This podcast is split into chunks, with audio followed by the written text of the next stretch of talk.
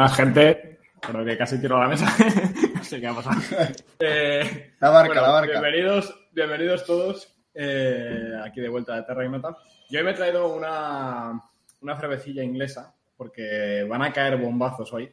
Así que me he traído una Bombardier que creo que es una cerveza bastante buena. Es una Pale Ale, me parece. Eh, que la compré, la verdad, cuando para lo de Tolkien. Era otra de las que compré. No sé si pillarme esta o la otra. Eh, así que la tenía ganas, llevaba un par de semanas ahí en el frigorífico, así que viene bien fresquita. Eh, Getro, welcome back, que dicen los inglis. Muchas gracias, muchas gracias. Ya era ¿Qué tal estás? Pues bien, y además tengo exclusiva. Exclusiva. Qué Mirad lo que me he Qué traído. envidia. Filabres Oh. Cruz de Borgoña. ¡Oh! Ya sabéis Oh, que por grande. la compra de cada tercio va un tercio a los tercios. A la asociación benéfica que no recuerdo el nombre, pero seguro que alguno de vosotros sí. Fundación Tercio de Extranjeros. Eso. Ahí estamos. Así que la primera cata, ¿eh? Me la está reservando. Ahí está, con el diseño Ahora- de Dalmau, Ahora, de los tercios. ahora que no está que no está Fortachi, dinos qué, qué tal sabe. Y no realmente. Es- es- Realmente, está o sea- bueno, está bueno. Buenísimo. Buenísimo. Está muy buena, ¿eh? De verdad. Sí. Riquísimo. Yo creo que había oído- o- Oh, sí, sí, sí, sí. Oh, oh, oh. Oye, muy buena, ¿eh? Me van a durar muy poco. Yo me las quería reservar para los Terragnota, pero yo creo que van a caer antes. Bueno, Pirata, ¿qué te has traído tú? O Pepe o Javi, el que sea. Pirata, pirata. Pirata. Ah, no, perdón. Bueno, no, perdón, que de Ah. Pepe, que de Pepe. Le doy yo. Venga, chavales, yo me he traído una Estrella Galicia de las de primera edición, primera receta, que es como la primera generación, que por cierto, tengo un gran Siglo amigo al XVIII, cual... No, siglo. XVIII por ahí, ¿no? No, no, no, no. Primera edición. Vamos a ver. Eso suena viejo, ¿no? Primera Que lo está Que lo está edición... buscando todavía. es- o sea, es el siglo XX. Coño, es 1926. Raúl, es primera edición y es vieja, pero no tanto como tú, ¿eh? O sea. Pero el asunto es que este buen amigo, al cual envío un saludo, que me da siempre buenas estrellas Galicia, eh, me dice que además Estrella Galicia siempre utiliza el eslogan este de la resistencia. Y es, que lo habéis visto en los anuncios y tal, y es porque es de las pocas marcas que está haciendo una especie de elaboración y campaña de elaboración de la cerveza. A diferencia de otras marcas más industriales, ellos dedican mucho más tiempo en hacer todo el proceso de elaboración y presumen un poquito de eso. Por eso toda la marca de la resistencia, todo el branding que tiene y demás, y sacar los productos más tradicionales. Envío un saludo, Jorge. Eh, Soria, ¿tú qué? pues yo hoy me he traído la última que me queda de Steam Brew. Si recordáis, he traído varias cervezas de este palo. Eh, es una marca que se llama Steam Brew, que son cervezas con una temática como steampunk, eh, así como todo muy industrial, con engranajes y mucho vapor y todo el rollo así victoriano. Y esta es la Imperial Stout. Es una cerveza negra del rollo de las Guinness, así. Eh, está buena, está buena, la verdad que ya la he probado antes fuera de cámara y, es buena birra. ¿Tú, pirata, qué te has traído? Bueno, yo por no aburrir mucho me he traído el café de siempre, descafeinado, con leche. Y no, está- estuvimos un, un- pedían el otro día por Twitter que, que café soluble era bueno y tal, el del Carrefour. El del Carrefour mezcla, buenísimo. Yo me paso al descafeinado ahora, también en mezcla, también es bueno y tal. Y no me extiendo más porque hoy el temita, hoy, hoy nos vamos, no nos vamos a divertir, se- seguramente nos vamos a radicalizar un poquito más, porque tenemos a ni más ni menos que a Samuel Vázquez. Samuel Vázquez es, eh, a todos, todos los conoceréis porque ha saltado al estrellato, porque de repente se ha hecho viral una serie de vídeos de una comparecencia que tuvo en el Congreso, o en la Asamblea de Madrid, ¿no? Eh, aunque es antigua. Eh, pero vamos, que eh, él es presidente de la Asociación Una Policía para el Siglo XXI, es miembro de los grupos operativos de respuesta de la Policía Nacional, diplomado en criminología, esto es importante por la Universidad, por la Universidad de Salamanca, y además de escribir Justicia Poética y Disidencia Controlada, acaba de lanzar el libro Don't Fuck the Police. Mi inglés ya veréis que eh, es muy bueno. Eh, Perdona, repite que creo que se, se te ha ido mal. Repite, por favor. Don't fuck the police. Es así. Yo de police solo, Hombre, solo me sabe la del Duduá. Entre poca y... se lo ha editado en la esfera de los libros, lo ha escrito junto a José Vallejo y allí desgrana un poco la, bueno, un poco, desgrana bastante la situación actual de la policía y la criminalidad de España como está ahora mismo, ¿no? Y cómo eh, hablaremos de, todo ello en el programa de hoy, de, cómo entienden que tenemos ahora mismo un modelo obsoleto, ¿no? Eh, Samuel, muchísimas gracias por venir. Sabemos que te han llamado en muchos sitios y que aquí has venido a contarnos un poquito lo que haces, cómo, cómo lo cuentas en el libro y sobre todo lanzar el mensaje, ¿no? Un mensaje importante. ¿Qué tal? Y, lo que vas a beber. Bueno, pues eh, sí, muchísimas gracias por la invitación. Ya veo que sois un grupo de amigos muy bien avenidos. Eh, habéis hablado al principio de bombardeo. No sé si el bombardero soy yo, siento decepcionaros, porque mi hígado está tocado desde hace años y no me permite beber cerveza con alcohol. Así que tengo la clásica Mau 00 tostada y eso sí, para recordar, uh, remembering the good old times, eh, traigo mi cerveza, mi jarra de Praga, que es mi ciudad favorita, y así puedo pensar que estoy bebiendo una cerveza de verdad, pues en uh, Malastrana, de camino al castillo, o en cualquier rincón de Staremesto, no en Starometska, porque es la plaza donde está toda la, todo el, digamos, los, los guiris y los turistas, pero sí en cualquier rincón de Staremesto. Así que la cerveza no es que sea de alta graduación, pero al menos para la pose, digamos que tengo la taza, ¿vale? Pues reiterar de verdad que estamos muy contentos de que hayas venido. Nos apetece muchísimo hablar de este tema, porque creemos que es muy, muy importante. Y no sé, para empezar, eh, ¿te parece que nos cuéntanos un poco tu, tu, carrera profesional, académica, un poco lo que has hecho? ¿Qué es esto de los, eh, cómo eran los grupos de respuesta operativa, ¿no? El grupo de respuesta de la policía. ¿Qué, hace un policía? Cuéntanos un poco. Bueno, yo trabajo de toda mi vida desde que salí de la academia, vaya para, para 20 años, trabajo en la calle, en los grupos operativos de respuesta en el sur de Madrid, los grupos operativos de respuesta en esencia, aunque ahora están eh, un poco contaminados por, por el propio modelo policial, de lo que hablaremos más adelante, en esencia son grupos que se crearon en las ciudades donde eran, bueno, ciudades grandes donde el nivel de conflictividad subía de repente, ¿no? Los 90 fueron unos años muy tranquilos, llegó el siglo XXI, empezaron a verse ciertas cosas que no se solían ver.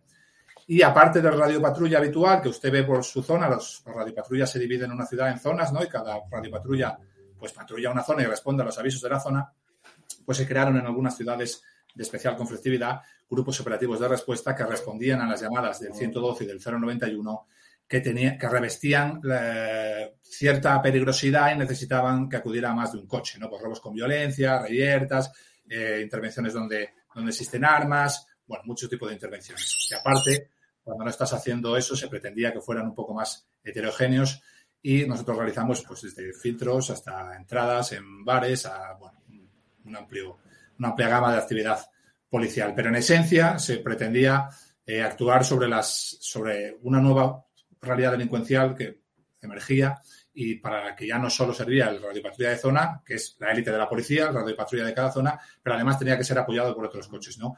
Ahora está muy pervertido este trabajo y sobre todo entre la gente joven han convertido eh, muchos grupos en fábricas de números, de ir a los parques a quitar chinas y hacer actas y, demás, y se olvida del verdadero trabajo. El verdadero trabajo no es hacer números, es solucionar problemas. Eso, Samuel, perdón, una pregunta, es igual aquí entrar a atacar, pero ¿eso crees que durante la época del COVID ha sido una de las cosas que ha marcado? O sea, mucho policía despreocupado de problemas reales y atento de quién se pone la mascarilla. mucha policía, poca diversión. Eh, o sea, mucho policía eh, que por supuesto las leyes os vienen dadas. No, si, no hace falta que te extiendas, si ya sé por dónde vas, si vamos a entrar ya directamente a eso, si ya sé perfectamente por dónde vas. Vamos a ver, la pandemia, y así ya nos lo quitamos del medio y, hay, seguramente hay mucha gente esperando la respuesta. La pandemia, miren, en España tenemos cierta tendencia, casi todos, izquierdas, derechas, centro centrado, eh, ¿verdad? Todos, a hablar en nombre del pueblo. No sé por qué, no lo entiendo. Y a mí me ha pasado mucho durante este periodo. Eh, ¿Estáis en contra del pueblo? Yo suelo decirles, pero ¿tú de qué pueblo eres? ¿Cuántos sois en tu pueblo? ¿3.000, 4.000? ¿Con cuántos has hablado tú? ¿Con los 15 amigos de tu bar? Pues entonces, hombre, si no puedes hablar ni siquiera en nombre de tu pueblo, como para hablar en nombre del pueblo, ¿sabes? Entonces, hay cierta tendencia a eso, ¿vale? La pandemia fue una situación excepcional donde unos políticos eh, mezquinos, unos, unos, políticos muy peligrosos para la democracia, tomaron una serie de decisiones y de estrategias que no gustan a nadie que tenga dos deditos de frente, ¿verdad? Llame un poco su libertad. Esas decisiones fueron corroboradas, como siempre, por la escala de mando, comisarios, coroneles, generales, sin moverse ni un centímetro del guion, porque ya saben lo que tienen que decir para seguir en la palestra y en la parte de arriba de la pirámide jerárquica, hasta el punto de alguno abochornarnos a todos eh, con, un con un uniforme puesto en una rueda de prensa diciendo que se perseguían aquellos discursos que pudieran ser contrarios al gobierno, ¿vale? En esa batalla, la batalla de luchar contra eso, me encontraréis siempre. Ahora, bien, en la batalla de luchar contra el policía Ramón, que es tu vecino al fin y al cabo, que, cuyos hijos van contigo, con tus hijos al básquet o a música, en la batalla de llamar al policía Ramón nazi o, esto o lo otro, ahí no me encontraréis jamás. Yo siempre estaré con el policía Ramón. Que el policía Ramón no es otra cosa, pues que igual que el policía Alejandro, ¿no? Que hace tres días nos lo mataron en, aquí en Ciudad Real, abatido por proteger la seguridad ciudadana y por proteger a otras personas. Ese policía que te pidió la mascarilla es el mismo que mañana daría la vida por ti. Entonces, en ese escenario, a Samuel Vázquez y a una policía para el siglo XXI no los encontraréis nunca. ¿Qué pasó durante la pandemia? Mucha gente tiende a hablar de órdenes, ¿verdad? ¿Hasta qué punto tienes que obedecer ciertas órdenes? Que es la pregunta mágica, ¿no?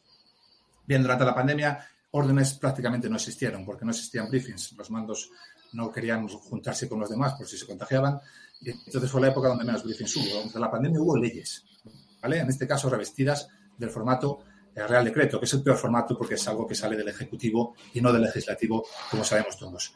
Pero que nuestra democracia es un formato con la capacidad jurídica necesaria, o sea, suficiente. Es decir, que una ley que emana del Congreso, aunque sea del Ejecutivo y con ese formato, no puede ser ilegal. Al menos hasta que la declare ilegal el órgano con capacidad competente. Y siento decir a mucha gente que el órgano para declarar, que tiene capacidad para declarar la inconstitucionalidad de la norma en España, no es Twitter, no es Facebook, no son los, colegas en el Chigre tomando un esidres, son los, ni siquiera los podcasts, por mucho nivel que tengan los podcasts. El órgano es el Tribunal Constitucional. Y yo no tengo la culpa, ni el policía Antonio tampoco, de que el Tribunal Constitucional esté politizado y tardara dos años en resolver. Eso no es culpa nuestra. Pedirle a los 120.000 hombres armados que hay en España y uniformados eh, entre todos los cuerpos, que de motu propio decidan no cumplir ni hacer cumplir leyes porque les parecen vomitivas, como me parecían a mí, asquerosas, porque les parecen lo que tú quieras, no es de recibo, porque es saltarse el primero de democracia. Esto se fundamenta en el Estado de Derecho, en el imperio de la ley, y sin eso no hay democracia. Las democracias occidentales y Occidente nos venimos de donde venimos. Grecia, Roma y el cristianismo. Grecia la cultura, el cristianismo la ética y Roma la ley. Sin eso no somos nada, ¿vale? Entonces, eh, yo soy Samuel, Samuel Vázquez, presidente de una policía para el siglo XXI. A mí me parece que lo que hicieron Marlasca y Sánchez es delictivo. Creo que deberían responder ante un tribunal por ello. Pero cuando me pongo un uniforme ya soy otra cosa, porque represento algo. Ya no puedo ir dando mi opinión. Y mi opinión, cuando yo me pongo un uniforme, no vale una mierda. No vale una puta mierda. Ni siquiera la mía, imagínate la del vecino que me insulta. Si no vale ni la mía. Mientras las leyes sean legales, solo tienen un límite un límite, que es el derecho natural. Es decir, por mucho que hagan una ley el Ejecutivo que diga que yo persiga a negros o que los mate o que robe a ancianos o lo que tú quieras, no lo voy a hacer. Pero dentro del ámbito de una pandemia a nivel mundial, donde los primeros meses, porque luego ya fue todo un circo, pero los primeros meses los que estuvimos en la calle sabemos lo que pasó, porque yo he llevado a, a gente con 40 de fiebre vomitando en el coche patrulla porque no había ambulancias, dentro de ese ámbito que se me pida hacer un filtro pedir a la gente que se ponga la mascarilla no contraviene el derecho natural. No me gusta, nunca creí en las mascarillas, pero mi opinión no cuenta cuando me pongo el uniforme. Si alguien se cree que como policías en Twitter, en Facebook, uno puede decir lo que quiera porque no tiene responsabilidad. En un podcast puede decir lo que quiera porque no tiene responsabilidad. Cuando te pones un uniforme es distinto. Las estrategias las hizo quien las hizo. Y en la lucha contra esos me encontraréis siempre. ¿Qué hizo el poder también? Y lo hizo muy bien, a tenor de lo que ha pasado. Yo lo llamo lucha entre iguales. ¿Qué hacen? Pues intentan atomizar la culpa a través de derivar la responsabilidad. El poder ordena sacar un helicóptero y perseguir a no sé quién por una playa. El poder ordena hacer unos vídeos eh, que luego salen multando a una persona que saca un perrito a la una de la mañana y que viene de un avión. eso no nace de un policía. Eso es una estrategia de comunicación, como todos entenderéis, ¿no? Vale, ¿y esa estrategia qué fin tiene? Nos está cayendo la del pulpo. Si logramos que los culpables no seamos solo nosotros, sino que también sean las la policía, los policías, entonces vamos a atomizar la culpa, vamos a diversificar la responsabilidad. Ya no todo el mundo hablará de nosotros, sino también hablarán de estos. El poder juega muy sucio y lo consigue. Y consiguió que muchas personas decentes, que normalmente nos apoyan, eh, nos insultaran de manera muy grave. Porque a mí me, yo he visto cosas que de verdad no quiero entrar porque no me gusta bajar a ese nivel de barro, pero comparar a mis compañeros que te pedían ponerte la mascarilla con, nazis, porque decían en el, en el, sistema nazi también no obedecían órdenes. No, mira, no, no, no te equivoques. El tío que te pone... Que Dime, dime. Sí, tenemos un problema enorme con esto, ¿eh? pero muy, muy grande. Yo, eh, yo me acuerdo de, no sé si os acordáis vosotros, cuando el uno o cuando todo el proceso independentista, acordaros, eh, se puso muy de moda lo de la delgada línea azul, se puso muy de moda el, bueno, de moda, o sea, había una corriente muy positiva hacia la policía, desde nuestro lado de la trinchera, por decirlo de alguna manera, ¿no? Y eh, si os acordáis, poco después hay una manifestación de agricultores en Madrid, hay leña, huele a goma, se, les zurra a los agricultores y cuando acaba la manifestación se acercan los agricultores a la policía diciéndoles, tronco, dame la mano, sé que es tu trabajo, no pasa nada, tío, venga, hasta la siguiente. Yo creo que eso, eso lo ven desde arriba y dicen que eso no se puede permitir. Y todo el, argumento, todo, todo el argumento que ha dado Samuel antes para mí es perfecto, es impecable. Es, que es así. Y aquí creo que lo entendemos todos más o menos igual. El problema son luego, claro, las redes sociales, los vídeos cortos, los tal. Y eso está completamente dirigido. Y hay un problema ahora mismo, claro, hay un problema ahora mismo de desconexión entre eh, nosotros y la policía o la Guardia Civil o incluso el, ejército menos, pero si llega el caso, se hará para que también haya una desafección con, el ejército, ¿no? Es que acabas de poner un ejemplo los agricultores. Mira, yo, yo nací en Mieres, en la cuenca minera del Caudal, en Asturias. Yo soy hijo, nieto, sobrino de mineros. Mi mamá era ama de casa, mi padre, bueno, es eh, mi padre minero. Eh, yo viví las huelgas duras de los primeros 90 de la minería, las viví en mi plazoleta, donde yo jugaba al básquet y al fútbol porque todos los gomazos se dieron allí. La puerta de mi portal eh, la estallaron tres o cuatro veces. Y yo viví eso. Yo viví esas peleas en la plazoleta y luego cómo iban al bar de la estación y se abrazaban y se tomaban sidras y cervezas juntos. Pero, claro, hay que entender que para la izquierda la violencia es una estrategia política de primer orden. Solo tienes que ver España, País Vasco, Aberchales, eh, sociedad prácticamente monocolor, de uniformidad intelectual. Cataluña queriendo copiar con CDR es lo mismo. Toda esa gente está subvencionada por el poder, es utilizada por el poder son la parte más vulnerable intelectualmente de cada generación, la parte más manipulable, que hacen de ariete a ciertas élites de poder. Ellos creen ser disidencia, pero en realidad son las marionetas de las élites, ¿vale? En el resto de España, antisistemas. Si tú tienes la violencia como estrategia, aquel que controla la violencia no puede tener nunca muy buena imagen, porque sales perdiendo tú siempre. Y el gobierno entendió que los primeros días de la pandemia se nos aplaudía demasiado desde las ventanas. A los médicos vale, pero a estos no. Así que vamos a empezar a trazar estrategias de comunicación. Imagínate ordenar salir a un helicóptero. Yo llevo 20 años bueno, persiguiendo a luniceros por el sur de Madrid. Me he dado golpes por perseguir a luniceros. Los he detenido alguna vez, pocas, porque roban Porsches Cayenne y lamentablemente a mí no me dan un Porsche Cayenne, pero me he jugado la vida más de una vez por intentar detener a luniceros. Hace años que el helicóptero, que el cóndor ya no sale, porque es muy costoso por la gasolina. Para detener a luniceros no sale el cóndor, pero para perseguir uno que hace footing por la playa sí. ¿Alguien se cree que esa estrategia nace del policía Antonio? No nace del policía Antonio esa estrategia. Esa estrategia nace del poder y tiene una utilización política, que es atomizar la culpa, que es hacer que los ciudadanos dejen de decir Marlasca dimisión y pasen a decir policías nazis, policías no sé qué y policías no sé cuánto. Por eso digo que a mí, yo entiendo a la gente, de verdad, ¿eh? Yo entiendo a la gente. yo creo que se traspasaron muchas líneas en la pandemia, se traspasaron muchas líneas. Y el Tribunal Constitucional luego así lo dejó claro, eh, declarando eh, ilegales los dos estados de alarma. Vale, muy bien. Pero, ¿ha habido alguna responsabilidad política? ¿Alguien ha dimitido después de eso? Entonces, si los causantes de todo eso, si quienes idearon todo eso, ni uno ha dimitido, ¿qué vas a pedirle al policía Antonio a insultarle?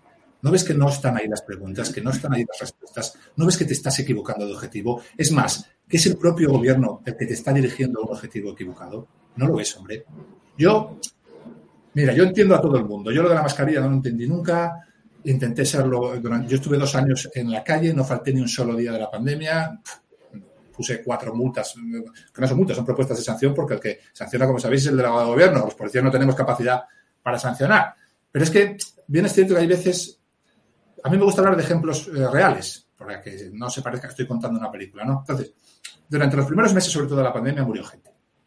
Yo lo vi porque fui a los hospitales y teníamos que apartar las piernas por los pasillos de la gente, ¿vale? Luego es verdad que aquello fue un teatro durante demasiado tiempo, pero al principio pasó lo que pasó. Entonces, la mayoría de las veces que los policías actuaron fueron grabados en vídeo y luego vilipendiados en Twitter. Mira lo que persiguen la mascarilla, no sé qué. La mayoría de las veces, el 95% de las veces que yo estuve allí todas las noches, eran llamadas. Llamadas. Esa gente que llama también es pueblo. Miles de llamadas. Debajo de mi casa hay uno y no lleva mascarilla. Estoy en el Mercadona, hay uno donde los tomates y no lleva mascarilla. Acabo de subir miles de llamadas. Nosotros no íbamos por allí a fastidiarle la vida a nadie. Entonces, por hablarte de un caso real. Si a mí me llaman de Mercadona, en el momento que me asignen la llamada, Fénix 14, dígame, el Mercadona de la calle de Ligueral tiene que ir allí porque hay un señor que dice que un, otro señor no se quiere poner la mascarilla y se van a pelear. Desde ese momento que me asigna la llamada por indicativo, mi número de placa ya está asignado a esa llamada. Yo tengo que ir. Cuando llegue, tengo que decir que llegué para ver el tiempo de respuesta. Y luego tengo que comunicar el resultado de mi actuación para que quede fiscalizada. Yo no puedo ir allí y decir, es que verás, esto es una conspiración del nuevo orden mundial y tal, entonces no. Lo... No, mira, no funciona así. Yo voy. Si hay un anciano y la mujer de ese anciano se ha muerto hace cinco días y no lo han dejado ni siquiera ir a su entierro, estos malditos miserables, no le dejaron ni siquiera ir al entierro de la mujer con la que compartió toda su vida, estos malditos miserables. Si ese anciano que cumple las normas, que cumple las normas, lleva la mascarilla y dice, ese señor le he pedido que se ponga la mascarilla, y se ha puesto chulo y dice que no se la pone, lo siento. Yo puedo tener mi opinión sobre todo, pero voy a ir al señor y voy a decirle que tienes que poner la mascarilla. Y si no te la pones, vas a salir conmigo de Mercadona. Ojalá no tuviéramos este escenario, pero en este escenario tengo que escoger entre el bien y el mal. Y para mí el bien en este momento es... ¿Sabes lo que pasa, Samuel? Yo entiendo que no lo entiendas, entiendo que te rebote, pero es que es, yo, yo qué quieres que te diga, no me señales a mí, ponte la maldita mascarilla que no te cuesta nada y cuando salgas del Mercadona ya no me veas a mí, si quieres te la quitas. Pero es que escenas de estas, de gente que se enfrenta a otra gente, lo que llamamos la lucha entre iguales, es lo que consiguió el gobierno. Vecinos enfrentándose a vecinos, eh, eh, albañiles eh, insultando a policías, cuyos hijos van juntos al, al básquet. Eso es lo que consiguió al final el gobierno. Yo no creo en las mascarillas. Pero si un anciano que acaba de perder a su mujer llama a la policía al 091 y me toca a mí la llamada, pues cuando vaya, lo siento mucho, pero la persona que no lleva la mascarilla se la va a tener que poner. Lo siento. Sí. Ahí hay un factor. Pero no lo es. Ahí hay un factor, perdona Samuel, que me parece muy interesante, que es que a veces cuando te ocurren esas situaciones y precisamente tienes que actuar como, como muy bien lo has definido, el trato que se le da al ciudadano es fundamental. Porque yo he tenido casos en los que te para la Guardia Civil o la policía y te da un trato bueno y tú, sí, que yo me considero una persona que siempre ha mirado mucho a todos los cuerpos y fuerzas de seguridad de Estado, eh, hasta la fisura que tuvo, que comenta Pirata con la pandemia, que empiezas a decir, me cago en la puta, tío, ¿qué está pasando aquí? Por ese proceso de atomización y te vas envenenando a veces pero cuando te recibes buen trato, dices, mm, este tío me ha parado en la carretera para ponerme una multa, pero si yo tuviese un accidente 500 metros más adelante y mi coche estuviese dado vuelta, este tío se arriesgaría a meterse por, don, por la ventana para sacarme seguro. Entonces, claro, cuando tú recibes esa conciencia, vale, puedes consentir, pero el trato es fundamental que te dé el policía. Cuando se pone en los casos de que habrá casos, ¿no? Que a veces haya un abuso de autoridad o a veces por falta de tacto se ponen demasiado bruscos, ya es muy difícil conseguir ese respeto a, los cuerpos y fuerzas de seguridad del Estado cuando tienes además toda esa manipulación política que hay detrás. Pero no sé si esto lo compartes, lo has visto, seguro que tendrás compañeros. Lo comparto absolutamente, no solo lo comparto, sino que a lo mejor por cómo he empezado el discurso puede parecer que soy corporativista. Yo soy todo lo No, contrario. no, no, no. A- al revés. No, no, te, te has explicado muy está- bien, ¿eh, Samuel? O sea, se ha entendido Vale, muy pues, bien. eh, Sí, sí. efectivamente, hay que entender que en España hay 220.000 policías. 220.000 policías. Es un grupo humano muy grande. Y dentro de los policías, como en todos los gremios, hay tontos, hay listos, hay maleducados, hay... Eso es así. No, podemos pretender que 220.000 policías traten a todo el mundo bien. Y ojo, también durante la pandemia hubo eh, compañeros que quisieron hacer puntos, que quisieron llevarle las 10, 15 recetas diarias a su jefe para que cuando acabara la pandemia acabara en uno de los grupos buenos que él quería o acabara en uno de los horarios que él quería. Eso ha pasado. Yo no lo pongo en duda. Yo no lo pongo en duda. Ahora bien, la mayoría de mis compañeros trabajaron con las herramientas que les dieron lo mejor que pudieron. Siempre va a haber algunos, siempre, eso va a pasar siempre, pero no es que le pase al ciudadano, es que me pasa a mí. Es que yo he rozado alguna vez con un compañero y le he tenido que decir, sobre todo más jóvenes que yo, porque no hay nadie ya en mi ciudad de 47 años en la calle, soy más viejo, entonces todos son más jóvenes que yo, en la, calle al menos, ¿no? Y le he tenido que decir, frena muchacho, frena, tranquilo, tranquilo, son la una de la mañana, no hay nadie por la calle. Si se ha dejado la puta mascarilla en casa, le decimos que suba por ella y que suba por ella, pero frena, no. Eso me ha tocado a mí. Eh, no te creas que, es que lo sufre el ciudadano, que también yo le, he tenido que decir a alguno, no pasa nada, se ha olvidado, se olvidado, son una de la mañana, no hay ni el tato por la calle, ¿a quién va a contagiar? ¿A un árbol, a una planta? Pues le decimos amablemente que suba a su casa, por favor, que las leyes son las leyes, que no las hemos hecho nosotros, el chaval suba a su casa y baja. Al principio de la pandemia, y esto lo denunciamos el primer mes, como no tienen ni idea, porque no tienen ni idea, están rodeados de gente que no tiene ni idea, que lleva toda su vida en pasillos de poder, en entregas palaciegas, no saben nada de ciencia policial. Estos, tienen medallas en el pecho y galones en los hombros, pero no saben nada. Durante los dos tres primeros meses, la gente estuvo multando, nosotros lo denunciamos, salió en prensa, estuvo multando, como no sabían por qué multar a una persona que, sale a partir de la una, no tenían ni idea, ¿por qué multo yo a una persona que sale a partir de las 11 eh, a la calle o porque no lleva una mascarilla? ¿Dónde lo pone eso? ¿Qué le pone eso?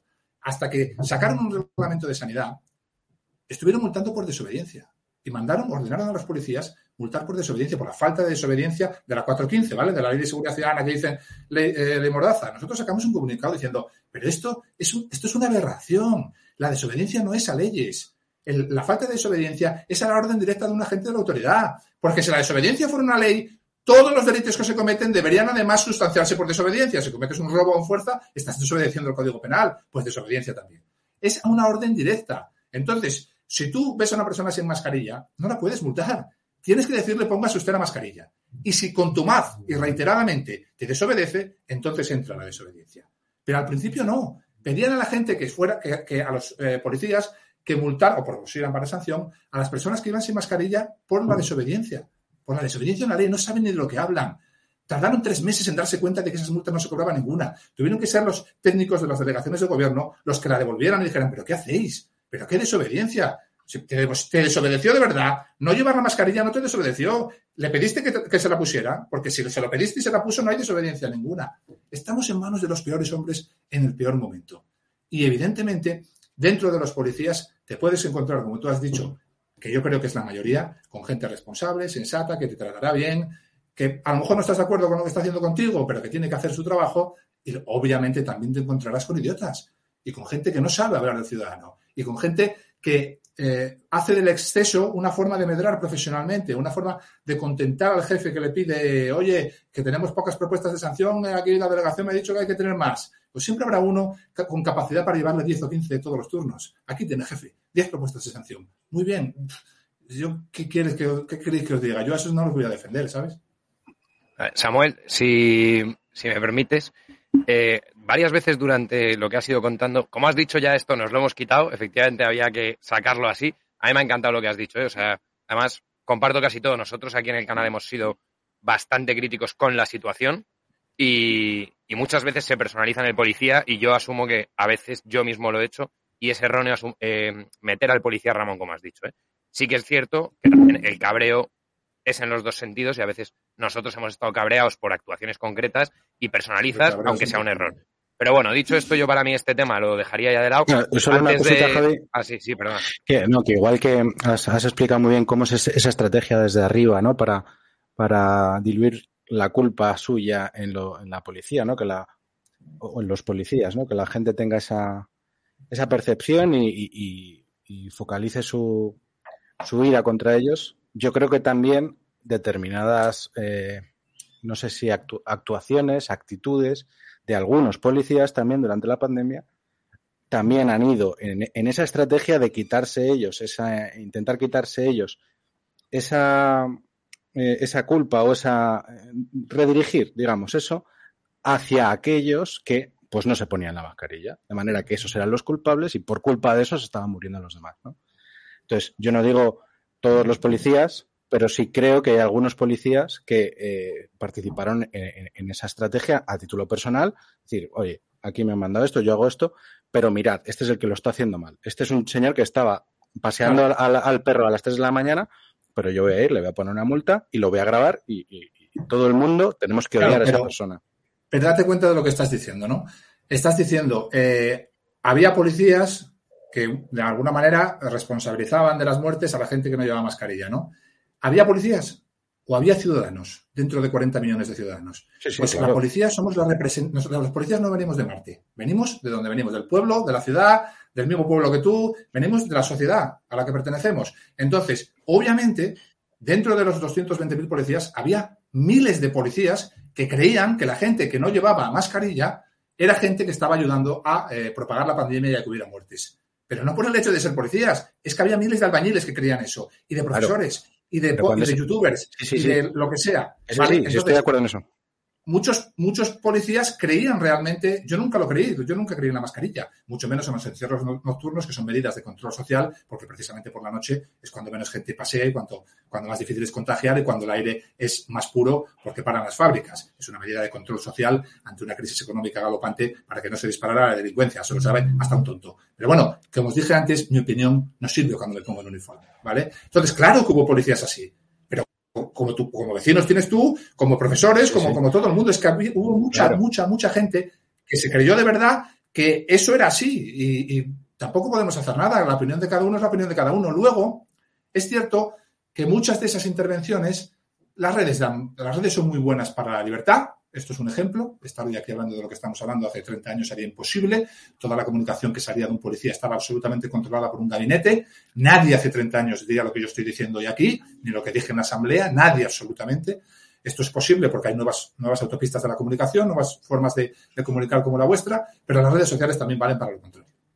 ¿Vale? Entonces, eh, ¿las redes sociales para qué sirven también?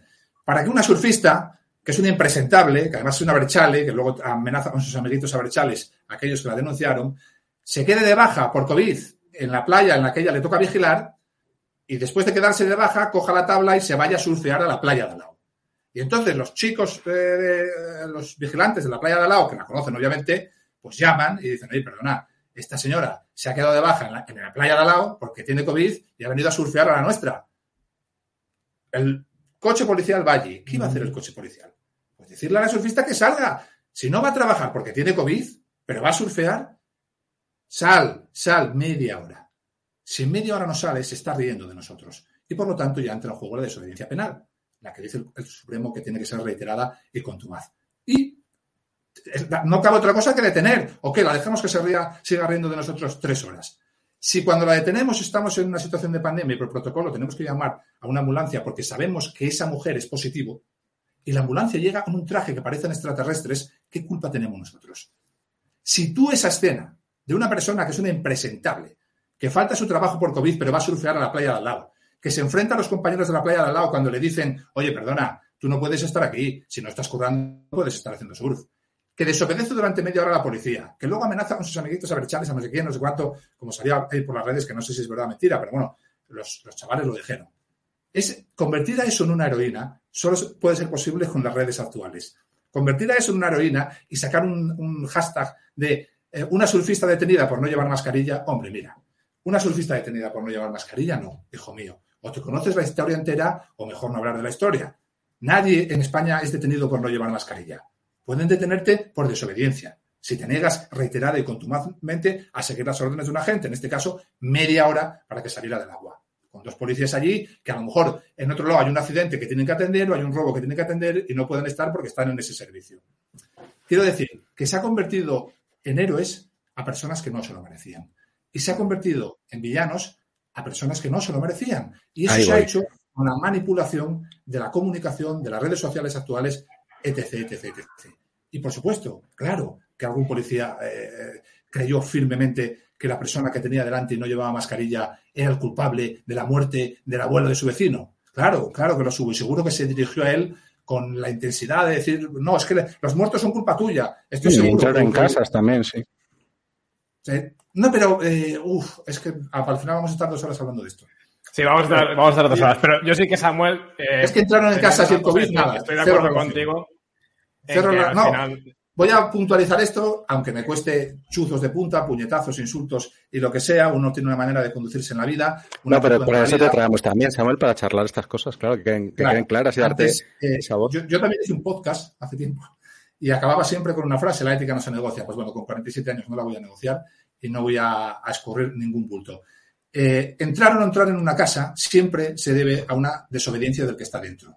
No es, una, no es que te estén asaltando los ladrones en el último reducto de seguridad que tiene un ser humano, que es el domicilio, no, es la policía, que te está pidiendo ni siquiera que salgas, que le entregues un DNI. Y te estás negando algo que te obliga la ley, que es a entregar un DNI. Luego, en esa entrada, puedes equivocarte o no. Los policías que tomamos decisiones en el momento podemos equivocarnos o no. Pero la gente que hace ese tipo de cosas es la misma gente que jamás miraría para otro lado ese tipo de policías. Si mañana en tu casa, Dios no lo quiera, oyen gritar a tu hija, por ejemplo. Porque hablar desde una silla, como estamos ahora nosotros seis, es muy fácil, ¿vale? Pero cuando yo llego a un portal y oigo gritar a una niña, es bastante probable que conociéndome acabe tirando la puerta abajo. Luego entro y a lo mejor a una fiesta de cumpleaños y acaban denunciándome, llamándome de fascista y de todo. Pero ¿qué pasa si no era una fiesta de cumpleaños? Entonces ese tipo de policías asumen riesgos. Aquí por no hacer nada, nunca te pasa nada. Si llegas allí y le dices a los cinco vecinos que llevan diciendo te llevamos tres días sin dormir, ahí no vive nadie, esto es una fiesta, llevan tres días de fiesta, tenemos hijos, no duermen. Si yo llego allí y digo, mire señora, el domicilio es invulnerable, no puedo entrar, me voy, nunca me va a pasar nada. Ahora, si yo llego y digo, voy a hacer, no me voy a ir de aquí hasta que le solucione el problema, es cuando puedo tener problemas. Relacionar esa intervención con la pandemia, cero relación.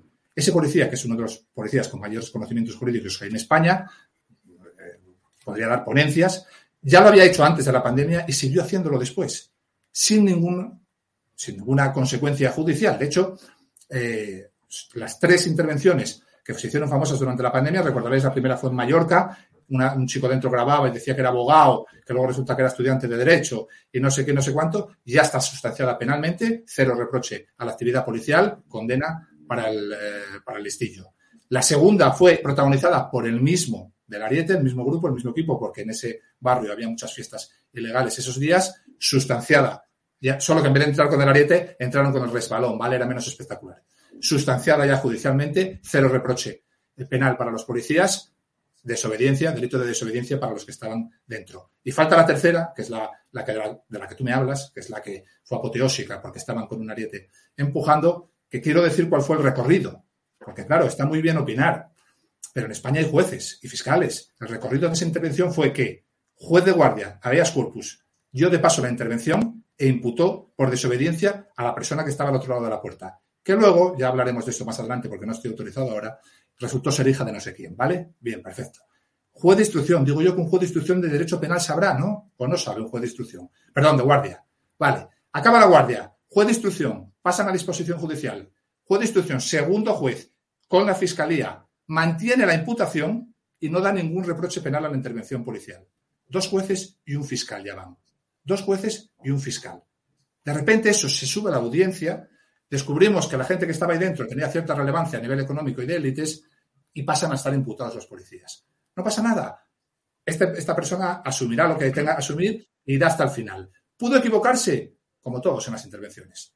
¿Lo hizo por, eh, porque recibiera órdenes de Marlasca, por cuestiones políticas? Este en concreto, este Dani, en la vida. Jamás. Jamás de los jamases. Lo hizo porque, es, porque creyó que es lo que había que hacer. Si se equivocó, asumirá la consecuencia. Pero jamás lo hizo con, por dentro de que como estábamos en una pandemia, se, creyó que iba a tirar la puerta abajo. No, no, no, no, no. Era un sábado de noche. El máximo responsable era él. No hay, no hay órdenes un sábado de noche porque no hay mandos. Están todos durmiendo en su casa. No, llama, no te llama Marlasca un sábado de noche o un comisario tira la puerta. El máximo responsable era él. Si lo hizo mal o lo hizo bien, que se sustente en un, en juicio y asumirá las consecuencias como las asumimos todos cuando tenemos una intervención complicada. Pero quiero mí, recordar. lo- lo que de no tres impugnaciones, dos ya están sustanciadas y en esta, dos jueces y un fiscal validaron la intervención policial. Y solo cuando llegó a la audiencia, la audiencia es superior jerárquico, por lo tanto, devolvió la causa e imputó a los policías. Yo no sé si lo hicieron bien o mal. Eso lo dirá un juez. Lo que sí sé es que ese hombre jamás actuó con conciencia política, ni con afán de, eh, de abusar de sus poderes como lleva, lleva toda la vida en la calle. Es de los que no se esconde jamás. No sé las vidas que ha salvado Dani en su carrera profesional. Ya te digo yo que muchas. No sé las veces que se ha jugado la vida. Ya te digo yo que muchas. Ahora bien, este trabajo es así. Puedes estar 20 años jugándote la vida y que siempre te salga todo bien. Una sola vez que metas la pata, una sola vez que metas la pata, vas a recibir la condena más brutal que has recibido nunca. Porque está la mediática, está la penal, la reciben todos los ciudadanos. Pero es que una vez que llegue la penal, está la disciplinaria, que como te llegue a condena por delito penal, te echan y pierdes el pan de tus hijos. Así que vamos a dejar las cosas eh, que, que sigan el, el cauce judicial pertinente, pero ese hombre entró allí porque entre el bien y el mal, entre vecinos con hijos que no podían dormir desde hace tres días y gente que estaba de fiesta durante tres días, decidió que había que acabar con los que estaban de fiesta. Si se equivocó o no, Yo- que lo decida el juez. Mi única duda es, eh, no, no me convences lo que dices de, de- Yo sí me puedo imaginar a Marlaska un sábado por la noche pidiendo ariete. No sabes. Desde, desde una no No, Yo pues no, Samuel, sé, que sí. Samuel, Creo que sí, Samuel, Samuel. era. Samuel, era, era, era una, era una chanza por Marlasca y el ariete. ¿eh? No. Ah, es- Ah. Es que ni Marlaska, ni un comisario, ni un inspector jefe, que no hay nadie un sábado de noche, te lo digo yo, que no hay nadie. Por eso, vamos, vamos a dejarlo aquí Oye, este tema. Pepe, noche, por ¿no? favor. Voy. No se lo cree nadie, Bueno, pero bueno, sigamos siguiente Antes tema. de, antes de entrar al tema del mapa de la delincuencia, Samuel, y agradecer a Lu, por supuesto, la donación que nos ha hecho para tabaco de todos los ignotos. Eh, quería hacer una pregunta sin ponernos muy filosóficos tampoco, pero es sobre la naturaleza del policía en sí. Porque a mí siempre me ha llamado la atención la relación que hay, aunque sea etimológica, entre policía, política, polis. La etimología de la palabra policía, en esencia, viene del gobierno de la polis. Claro, hemos estado hablando hasta ahora, has hecho un mapa brutal de la definición y de práctica de, lo que es vuestro día a día ahí y de los retos que tenéis que afrontar, pero claro, ¿hasta qué punto la policía ejerce efectivamente en la solución de problemas?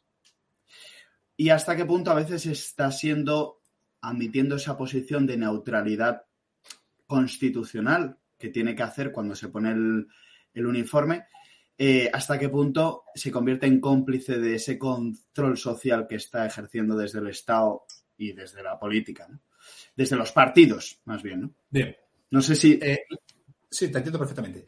La policía, has utilizado la expresión la policía, es cómplice absoluta de ese control del poder político. La policía, históricamente, como tú bien has dicho, tenía una misión que era proteger la estructura de poder. En tiempos remotos, esa estructura de poder estaba representada por un cacique cualquiera, por una tiranía cualquiera, y la policía tenía la misión de proteger esa tiranía, ¿verdad? Frente a aquellos eh, indomables o sublevados, o llámalo en cada época como quieras. Ese es el devenir histórico, pero claro, ahora estamos en la policía moderna. En la policía moderna eh, se trabaja en democracias, es decir, se, se, respetan o se cumplen y se hacen cumplir unas leyes que emanan del pueblo, porque salen de una Cámara Legislativa. Todos sabemos que hay trampas, el Ejecutivo, Real Decreto, todos sabemos que lamentablemente la democracia en España es bastante imperfecta, el voto tiene más relación con la partitocracia que con la democracia, podría ser mejor, podríamos tener un sistema pues, más parecido al americano, con una representación más directa, sí, podemos discutir todo eso. Pero las policías en Occidente eh, están al servicio de democracia. Se supone que las leyes que cumplen y hacen cumplir ya no son las de los tiranos, sino son del pueblo. Emanan del pueblo a través de una Cámara Legislativa. Entonces, eso obviamente ha cambiado. ¿Ha cambiado todo eso en esencia? ¿Es lo que yo estoy diciendo ahora es absolutamente verdad? No. Ojalá pudiera decirte que es verdad, pero no. No. Todo el modelo policial sigue dirigiéndose a proteger estructuras de poder y discursos políticos. Todo en España, todo el 80% de las estrategias de los recursos humanos lamentablemente se dirigen a eso. Por eso las preguntas, las respuestas y los cambios hay que hacerlos en quien marca las estrategias, no en la parte de abajo. Al fin y al cabo son guerreros, como dijimos antes, estarían dispuestos a dar e incluso a perder la vida por ti. ¿no? Entonces, nuestro modelo policial actual viene de los 80. En los 80 el mundo no se parecía nada a lo que es el mundo actual. Se solía decir mucho cuando yo era niño eh, aquello de que hay riesgo de involución, porque veníamos de 40 años de dictadura, había habido un golpe de Estado, la democracia era muy débil. Entonces crearon un sistema, un modelo que protegiera la estructura de poder, el edificio democrático, la democracia en sí. ¿Vale? Ese sistema lo hemos heredado y seguimos teniéndolo hoy. El problema es que hoy ya no tiene sentido. Hoy proteger estructuras de poder, como siempre digo, no es proteger ya la democracia. No hay ese riesgo de involución del que hablábamos en el año 81. No, ya no es eso. Hoy proteger estructuras de poder es que una delincuente internacional se pasee por barajas con 80 maletas de la mano de dos comisarios y un ministro, o que se rodee la, casa de un, de un ex tesorero de un partido porque se rodee y se asalte, porque tiene un posible pendrive comprometedor para ese partido. Eso es hoy lo que es proteger estructuras de poder. Y la policía, que hay que saber diferenciarlo de los policías, sigue haciendo exactamente eso. La policía es el gobierno. La policía no tiene manos, no tiene cerebro para pensar, no tiene manos para darte un gomazo, ni, para, ni, para, llevar a cabo una intervención. La policía es un ente. La policía es el gobierno. Y cuando habla la policía y dicen la policía dice que la criminalidad ha bajado, es el gobierno el que habla. Y cuando la policía va a trazar una estrategia contra las bandas juveniles en Madrid que no la tienen, es el gobierno el que habla. Los policías somos otra cosa. Somos los que os vamos a sacar de esta si nos dejáis, claro. Pero no parece que haya todavía ningún partido que esté dispuesto a eso de los, que ha gobernado hasta ahora, ¿vale? Pero todavía hoy casi toda la orientación estratégica se dirige, igual que de lo que me has hablado en aquellos estadios de hace siglos, a proteger estructuras de poder y discursos políticos, a proteger al gobierno. Al coronel este de la Guardia Civil en el, durante la pandemia se le escapó. Eh, estaba leyendo, porque yo siempre leen, porque dejarles improvisar es muy peligroso, pero como esto estaba respondiendo a la pregunta... Un momento, Samuel. Mm, estoy convencido de que no se le escapó. Yo, es una teoría mía, ¿eh? Esto lo hemos hablado alguna vez. Aquel coronel lo dice sabiendo que lo dice y lo dice sabiendo que lo van a echar luego. Creo, ¿eh? Creo. Es mi impresión. pues, hombre, no lo sé. Si tienes esa opinión, yo creo que se le escapó. Yo creo que a ese nivel todo lo que si están ahí es por algo. Es decir, nadie llega a ponerse delante de ese micro, nadie llega a director adjunto operativo si no lleva toda su vida protegiendo estructuras de poder. Aquí por trabajo, por méritos, por capacidad, lo único que puedes tener es disgustos. Es decir, que entres un día en una casa y un juez te diga que no debiste entrar y te expulsen y pierdas el, el sueldo de tus hijos. Por trabajar es lo único que puedes tener aquí. Ahora, por no trabajar y saber moverse entre despachos y pasillos, entre intrigas palaciegas, llegas muy, muy arriba. Entonces, todos los que llegan ahí. entender, perdón otra vez, es que vas con un pelín de retraso y tenemos que, y el interrumpirnos no tal. Pero bueno, eh, podemos entender que todo el mundo también tiene sus límites, ¿no? Hasta el más medroso. Hasta el más medroso que está, el que dices tú, que está defendiendo esas estructuras de poder, también puede llegar a un punto de decir, no, es que hasta aquí no llego yo ya, ¿no? ¿O no? ¿O, tú lo ves? Mm, Mira, putos siervos de mierda. Mira, el que lleva. el que lleva, El que lleva 30 años haciendo lo mismo, dudo que tenga un ataque de dignidad, a no ser, como ha pasado ya en alguna ocasión, que ese ataque de dignidad derive de que se dé cuenta de que a falta de uno o dos años no va a llegar al puesto donde quería llegar porque se lo han saltado, y entonces de repente, que ha pasado recientemente, tenga un ataque de dignidad y se enfrenta al gobierno. Pero siempre por interés propio nunca por el, porque nunca ha protegido el interés de los ciudadanos, si no, no habría llegado nunca director adjunto operativo. Entonces, yo en eso creo poco. Yo soy como Bratton. Yo soy un amante de los modelos americanos. La, la reversión que hizo Bratton en Nueva York a partir del 94, a Bratton lo ficha porque lo ficha porque había solucionado el problema del metro, el gravísimo problema de criminalidad en el metro de Nueva York. Es un tío de Boston que se rodea de policías operativos, que eh, despacha a la vieja guardia, ¿verdad? Louis Anemone, eh, eh, Chuck Mappel, y, decide, lo primero que, ve Bratton cuando llega a Nueva York, lo, primero que ve, es que va a hablar con un comisario de la peor comisaría de distrito, de distrito de Prusin, que llaman allí un major de, de, la, de Prusin de Nueva York, el peor, el que más homicidios y agresiones sexuales tenía. Entonces va allí ya adrede, claro. Y dice, bueno, ¿qué tal? ¿Cómo está usted? Y dice, yo muy bien. dice, hombre, ¿cómo que muy bien? Si tiene usted el distrito en llamas. Entonces el comisario le dice, usted no es de aquí, ¿verdad? Y dice, no, yo soy de Boston. Dice, pues mire, aquí no han echado nunca a nadie porque suba o baje un poco la delincuencia haya más o menos de homicidios. Jamás en la vida. Por trabajar, por hacer, eh, no, hacer el huevo, jamás. Ahora bien, si yo me pongo y entro en un barrio de esos conflictivos, en uno, a intentar solucionar el papel, la papeleta de la criminalidad y Dios no lo quiera, matamos a un afroamericano en el Bronx o lo que sea, vas a tener las revueltas durante un año que van a quitar al alcalde, al gobierno, al Senado, a todos. Así que aquí lo que te piden es que te quedes callado mientras todo explota para no perjudicar a los que están en los asientos. Ese es un perfil que buscan desde muy temprano. Y me extraña que después de 30 años a uno de esos le dé un ataque de dignidad si no es por un interés personal. Que lo haya o lo pueda haber, pues hombre, la vida, como todo en la vida, pues alguno habrá, no lo sé.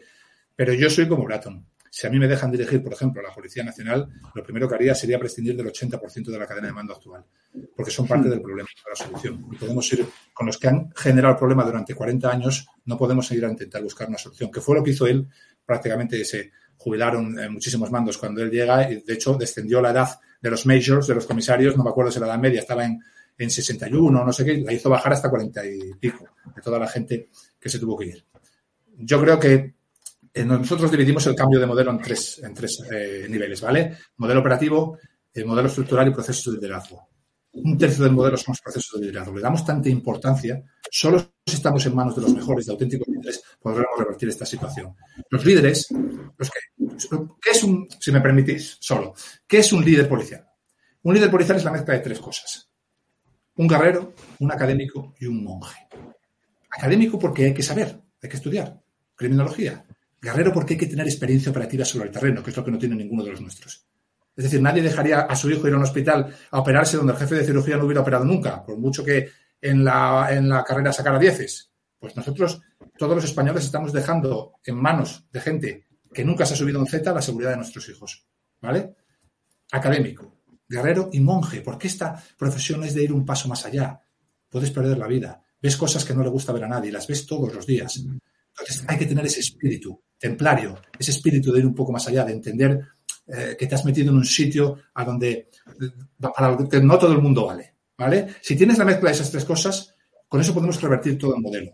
Pero el que tiene la mezcla de esas tres cosas no le debe nada a nadie más que a su propio trabajo, a nada. Entonces a ese si le pides que te saque a un helicóptero a perseguir a un tío por una playa, te va a decir, ¿qué me está usted contando? No, no me da la gana, no se hace así. Sin embargo, si a la gente la elevas al poder, como pasan a los actuales comisarios generales, solo por exámenes teóricos y luego por el delito político, que es como se llega a la parte de arriba del poder, entonces siempre te deben algo a ti. Para llegar al último escalón, solo hacen falta, da igual la capacidad que tengas, los cursos que hayas hecho, los méritos, los años que lleves jugándote la vida, las intervenciones, el número de detenidos que tenga, no cuentas, eso no cuenta para nada en este modelo. Solo cuenta absorber y repetir temarios. Absorber y repetir, absorber y repetir. Trasládalo a la vida real. Escuchar, obedecer, escuchar, obedecer. Espíritu crítico cero. Te han dicho en el temario que pongas la A. Vete al examen y pon la A. Aunque tú sepas y puedas desarrollar una teoría criminológica que diga es la B, si pones la B suspendes, no llegas a la, parte de arriba. Y una vez que estés en la parte de arriba, el que llega a la punta de la pirámide es el que escoge el delito político. Si no cambiamos los procesos de liderazgo, para nosotros son importantísimos, son un tercio del modelo. Yo no creo en los mandos actuales porque no hay líder. Hay, hay alguno, pero no llega a la parte de arriba. No llega a la parte de arriba. Somos la primera generación de policías donde los niveles intermedios, inspectores, sargentos y las escalas básicas tienen muchísima más formación, muchísima más capacidad, muchísimo más mérito y muchísima más experiencia operativa que toda la escala de mando. Eso no había pasado nunca. Yo cuando entré en la policía, el primer policía que me recibió en una puerta me dijo, Samuel, yo entré aquí haciendo un dictado, no tenía ni el carnet de conducir, no sé qué. Me mandaron al País Vasco, porque claro, hacía falta gente para ir al País Vasco. Que luego al final eran guerreros, que se jugaron la vida, que la dieron en muchos casos, ¿vale? Pero no tenían la capacitación que se tiene hoy. Tú ves hoy salir a un chaval de Ávila, hay gente que viene con dos, tres carreras, eh, grados en Derecho, Criminología, que hablan dos, tres idiomas, que tienen antes de entrar ya 20 cursos hechos, que entran y se hacen todos los meses. Yo conozco gente que se gasta al año 3.000, 4.000 euros en cursos, eh, stop bleeding, sanitarios, que son capaces de parar una hemorragia antes de que llegue la ambulancia. Todo eso no sirve para nada. Solo sirve servir bien al poder. Es decir, sé buen siervo, no buen servidor. Nosotros tenemos que buscar buenos servidores para cambiar la protección esa de la que hablabas de las estructuras de poder. Si no buscamos buenos servidores, seguirá habiendo siervos. Y por lo tanto, el modelo será dirigir, seguirá eh, estando dirigido a proteger discursos políticos, partidos, gobiernos, estructuras, al fin y al cabo, y no ciudadanos. Samuel, para ir cerrando este tema y pasar al siguiente, eh, eh, una pregunta así para que te desfogues si quieres. Vamos a ponernos en un policía que lleve 5 o 10 años haciendo trabajo de calle, eh, que se empieza a dar cuenta de cómo está la policía, de, esto que estás comentando tú, y decide acudir a los superiores y decirles, oye, esto está pasando, esto hay que cambiarlo. A, esa persona, ¿qué le ocurre? Nada, esa dura en el convento dos minutos, acaba en una garita o en los calabozos eh, haciendo seguridad o nada, ese no dura. Ese, una persona que contesta aquí no dura nada en el, en el sitio en el que quiere estar o, o que cree que más ayuda al, al ciudadano. Sin embargo, en la parte de arriba pasa todo lo contrario. Siempre que oigáis en los titulares la nota de prensa, la, la prensa dice lo que dicen los gabinetes de comunicación, ¿vale? Los gabinetes de comunicación hacen nota de prensa y los periódicos sacan esas notas de prensa. Siempre que oigáis, ante una cosa gravísima, de un mando, lo que sea, cesado inmediatamente el comisario de no sé dónde, tal, aquí no hay ceses de, somos funcionarios. Le quitan de un sitio y le ponen en otro mejor. Dan el titular a la prensa para decir que han hecho algo, pero luego nunca hacen absolutamente nada. Luego preguntas por ese mando y resulta que está viviendo mejor de lo que vivía. Está en un puesto todavía mejor. Bueno, en la, en la, en la parte de abajo es totalmente lo contrario. Sí, hace poco hemos sacar la tenido cabeza, acabas machacado, te acaba machacando la cabeza. ¿Qué produce esto?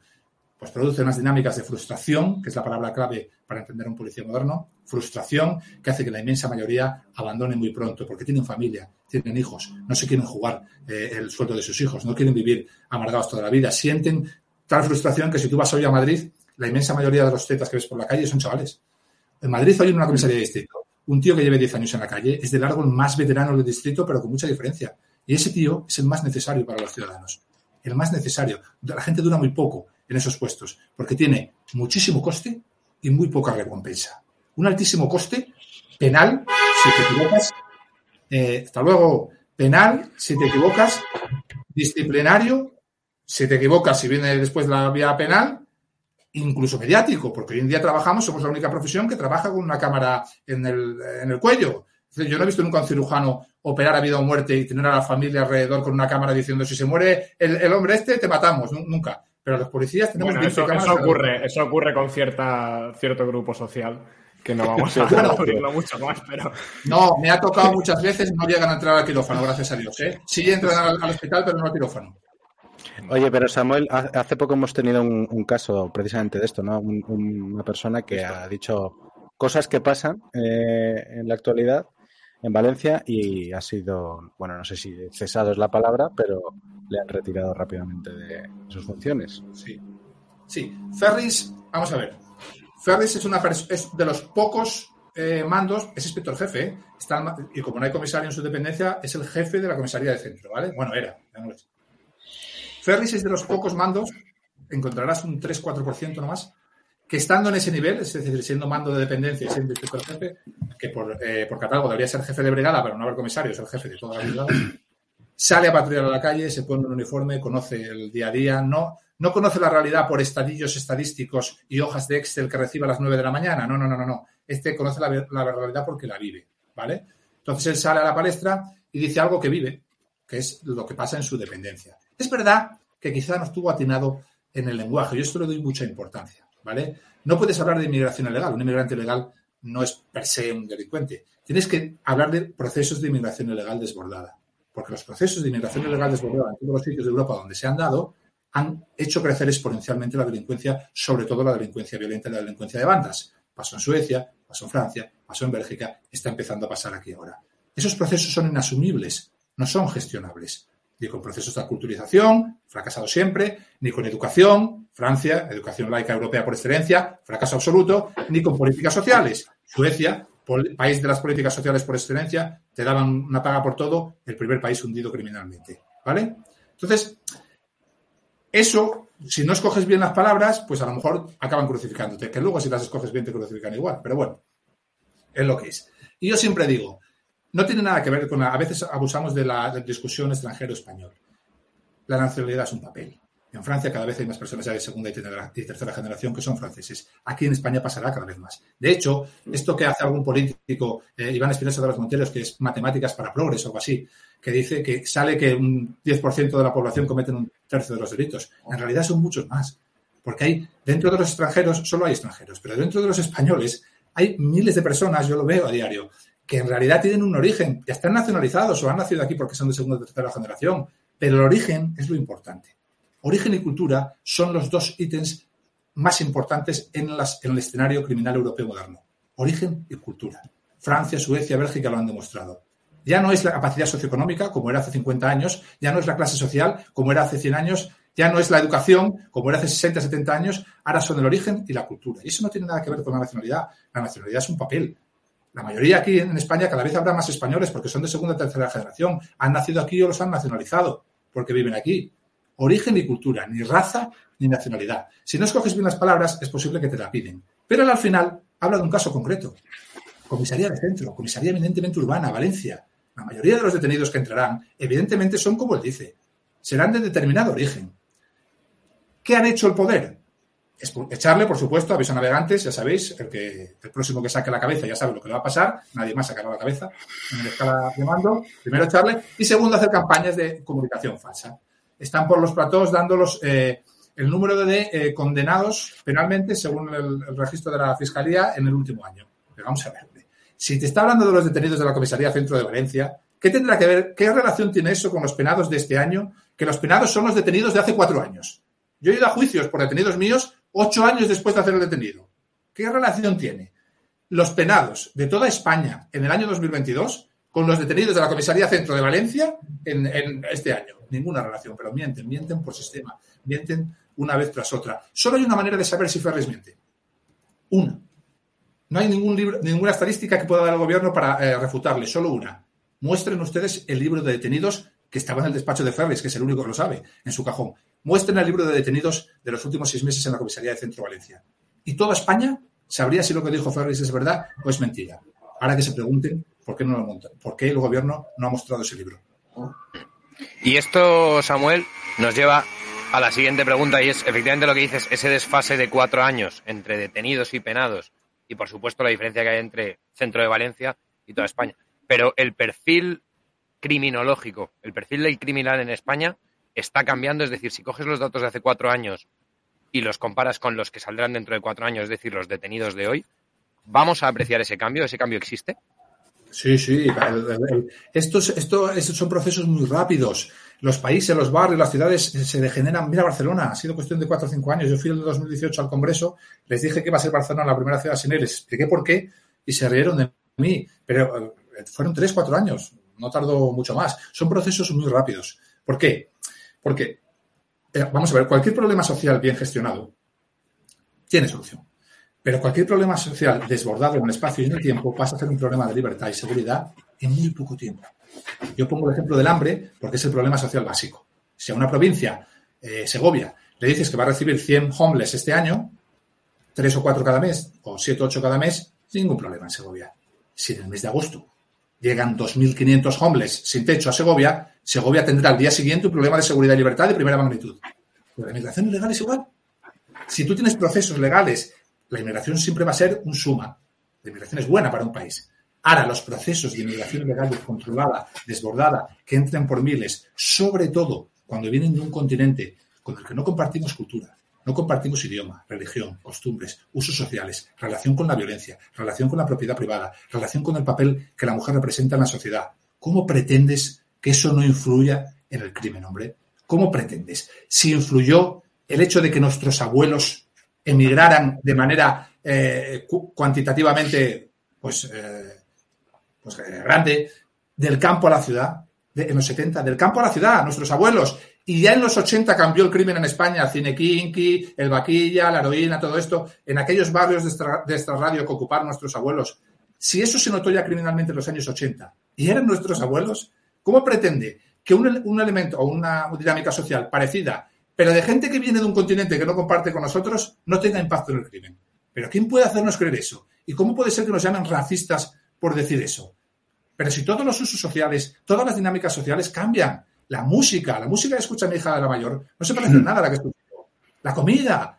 O sea, cambian todos los usos sociales y dinámicas sociales positivas, pero no cambian los negativos. El crimen no cambia. Es ridículo pensar eso.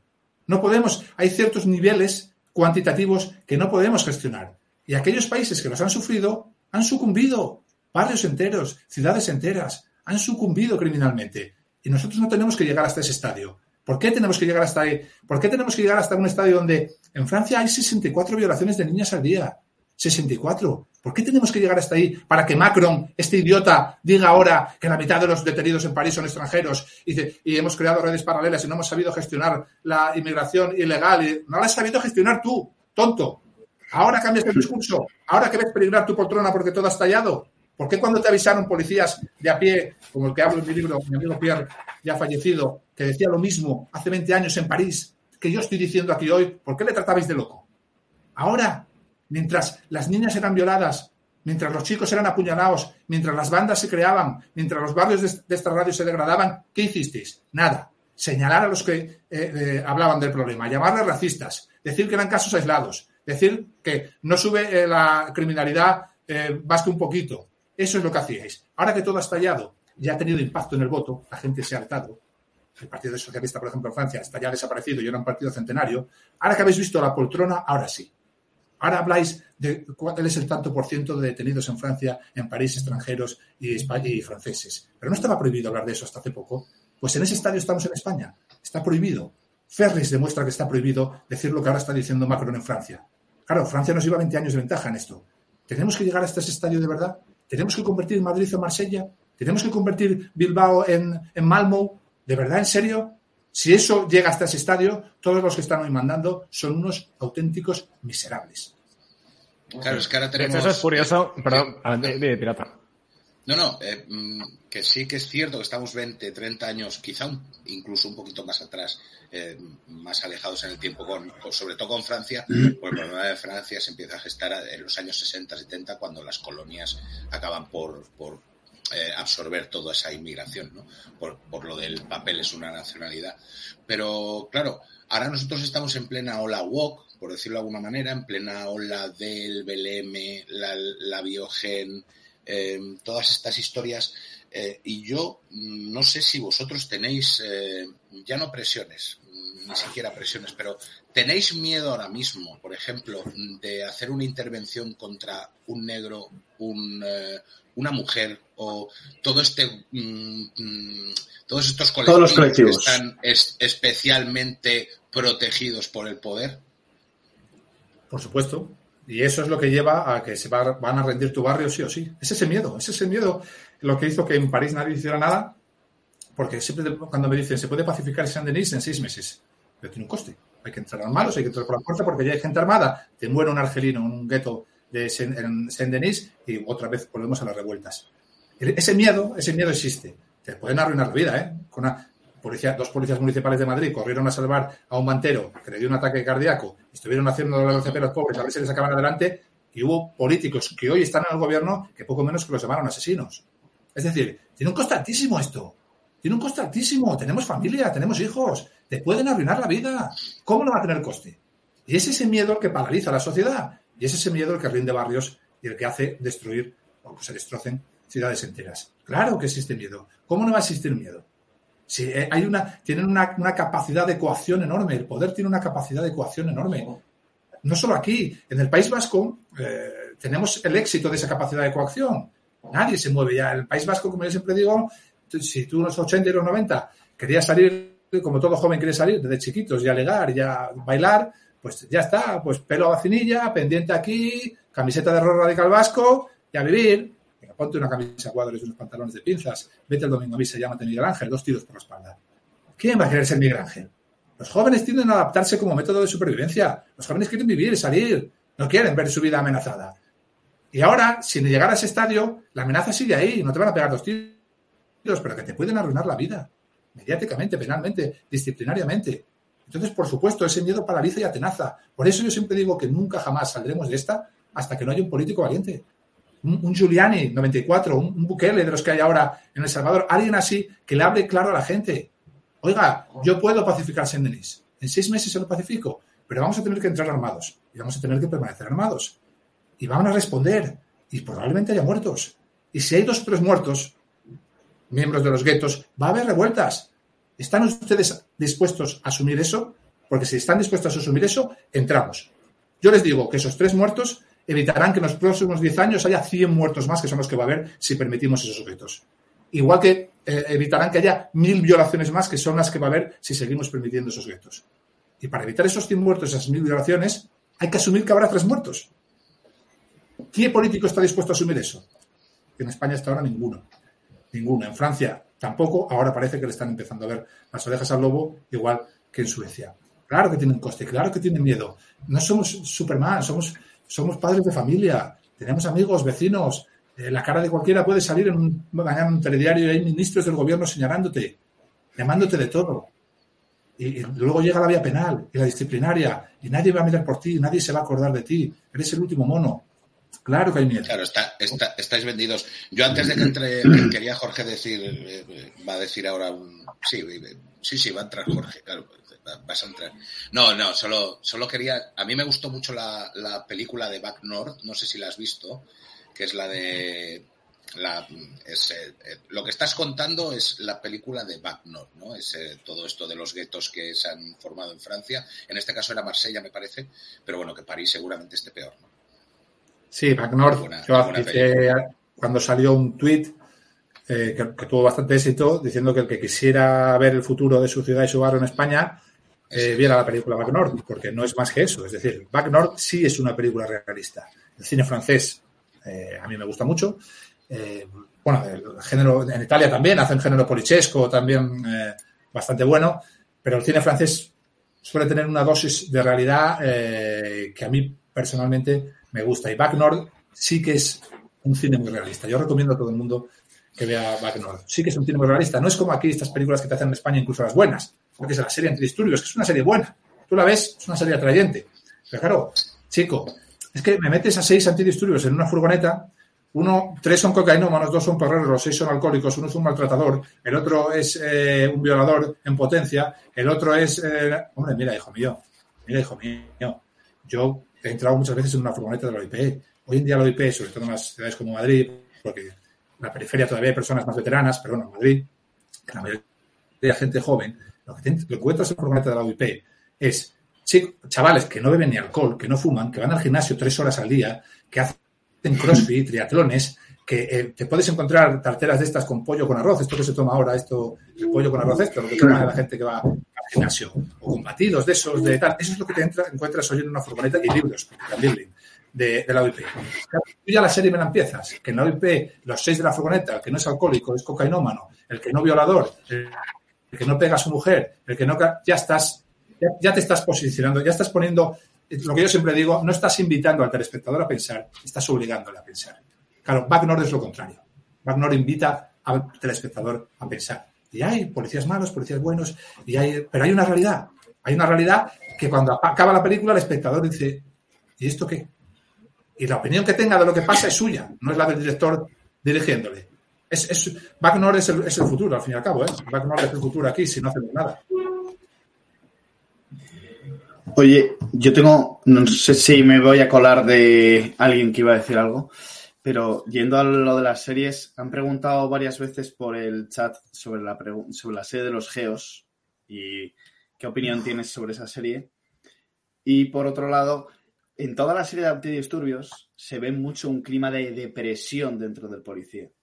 Y se ha hablado mucho del nivel de suicidios que hay dentro de la policía, como uno de los principales gremios profesionales donde más, mm, más suicidios tienen. ¿Esos datos son ciertos?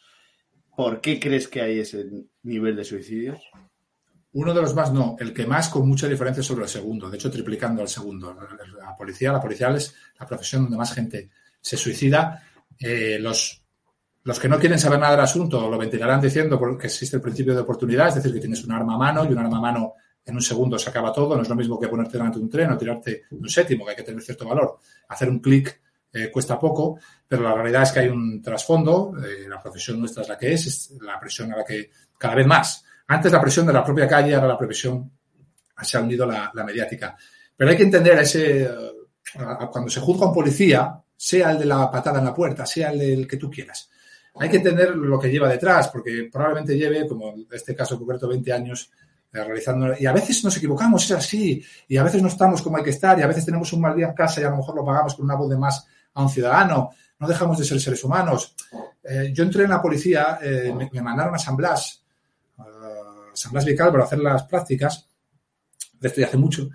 Y mi, mi segunda intervención, yo era un recién salido. Yo tenía un veterano al lado, no sabía todavía nada, no sabía, había salido de Ávila. La primera fue un hurto en un supermercado y en la segunda, porque aquí te llaman para todos, es el primer bombero, el primer médico, porque nosotros al estar patrullando siempre llegamos primero que alguien que sale de una base, ¿no? Entonces, eh, vayan para allá, eh, si no recuerdo mal, San Blas 2033, creo.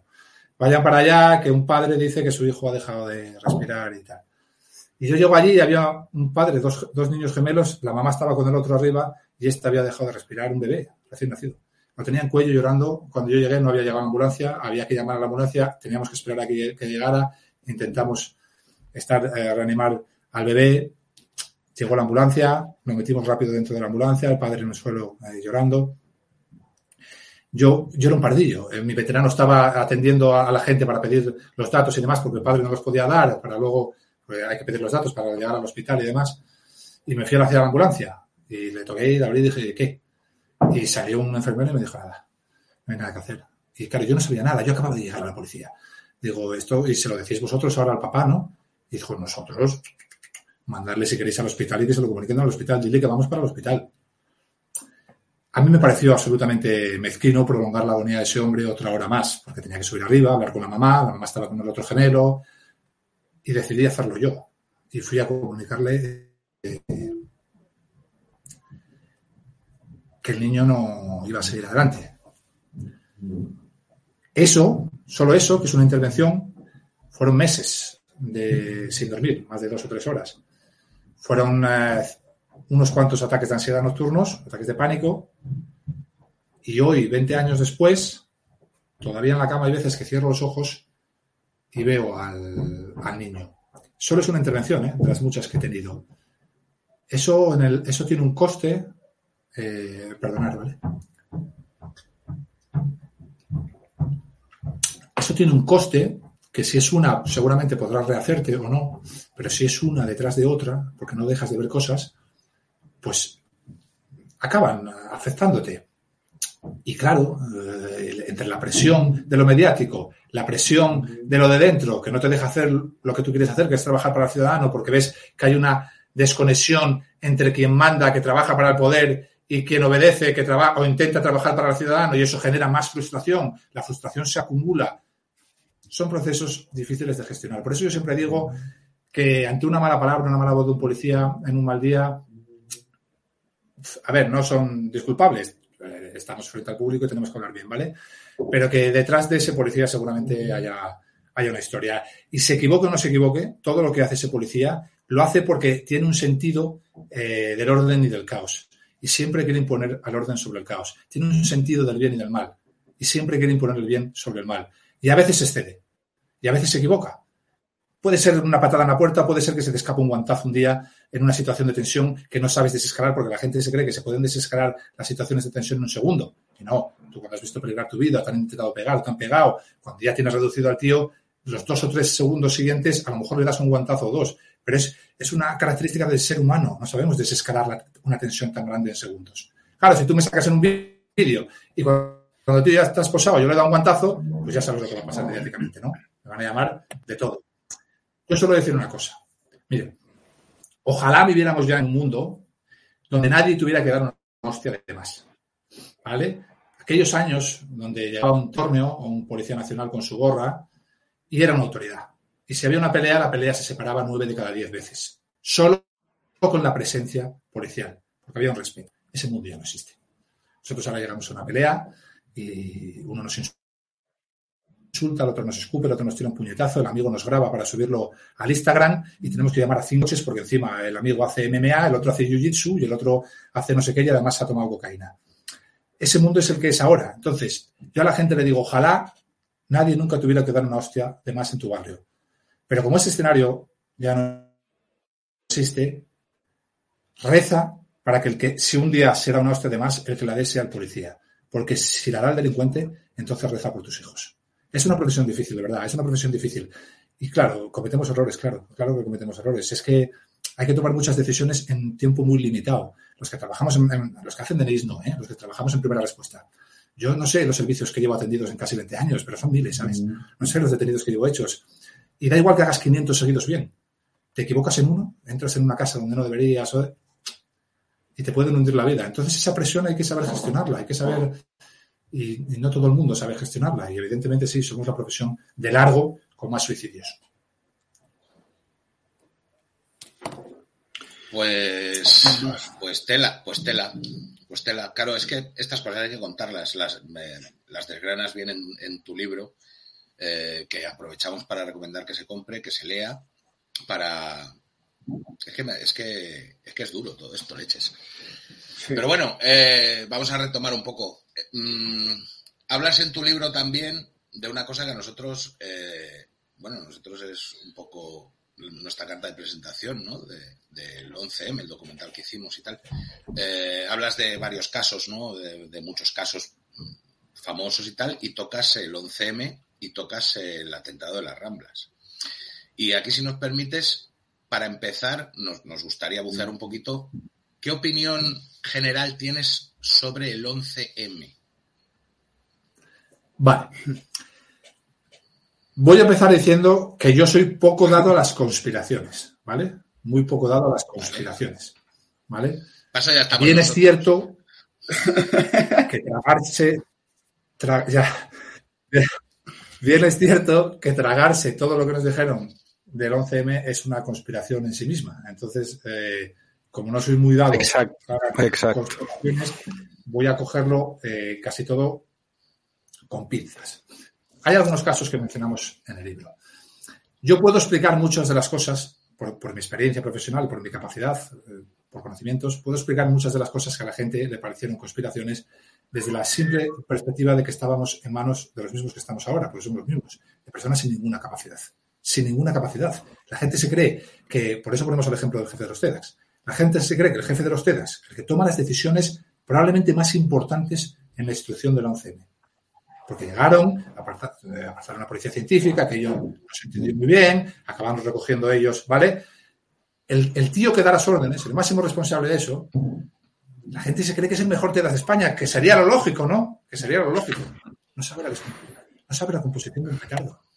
No sabe la composición del petardo. Fue al juicio, le hicieron preguntas. ¿Eres TEDx? No. ¿Eres químico especie? No. ¿Sabes por qué esta? No se lió con el humo, con, el material dos o tres veces en la comisión del Congreso, se lió con el, humo blanco, el humo negro. Bueno, lo oís hablar y es un esperpento. Y claro, todos los mandos son así. ¿Alguien se cree que un tío que lleva cinco años de jefe de comisario general de policía científica es un experto en policía científica? No ha cogido una huella en su vida. No ha hecho una inspección ocular en su vida. La hacen sus policías. Él está en el despacho. Entonces, ¿por qué hay gente así? ¿Por qué no estamos mejor? Samuel? Porque el poder político no quiere resolver la papeleta a los ciudadanos. Ni siquiera le importa la verdad. El poder político quiere a gente que les proteja a ellos. Y para eso no hace falta los mejores.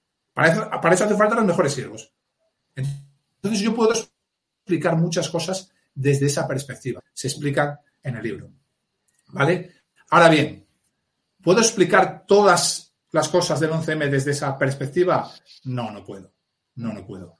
Eh, hay cosas que no se pueden explicar y, claro, tampoco, como ya te dije al principio, no soy muy dado a conspiraciones, como no las sé explicar, no me gusta elucubrar, que es algo que se hizo mucho después del 11M, con todo el derecho del mundo, porque fue algo eh, inaceptable, eh, que, debió suponer una catarsis y que no supuso absolutamente nada, ¿no? Lo que ve eh, claramente es que vamos a ver, pero si eh, todos estaban controlados por la policía, todos tienen a los policías, todos los teléfonos, ¿cómo es posible que no en los trenes? Nadie entiende nada, ¿no? Pues yo no sé explicar todo lo que pasó el 15M. Tengo 20 años de experiencia profesional, soy grado en criminología, hago estudios de ciencia policial, he hecho derecho comparado, de criminología comparada, eh, doy ponencias, escribo ensayos y sin embargo no sé explicar todo lo que pasó el 15M, lo siento. Pero cuando no sé explicar las cosas no me gusta elucubrar. Sé, sé que hay cosas que no sabemos eh, no, me atrevo a decir eh, o apuntar en una dirección concreta. No, no, no, me atrevo, de verdad. Y, no es, ya, veis, porque me estáis escuchando, que no es por cobardía. No, no, no. Sabes, si quieres una anécdota graciosa. Bueno, no sé, primero preguntarte si no has dicho el nombre del jefe de los TEDx por algo en concreto, lo puedo decir. Eh, para esta anécdota en concreto. es, amigo, es amigo nuestro, leches.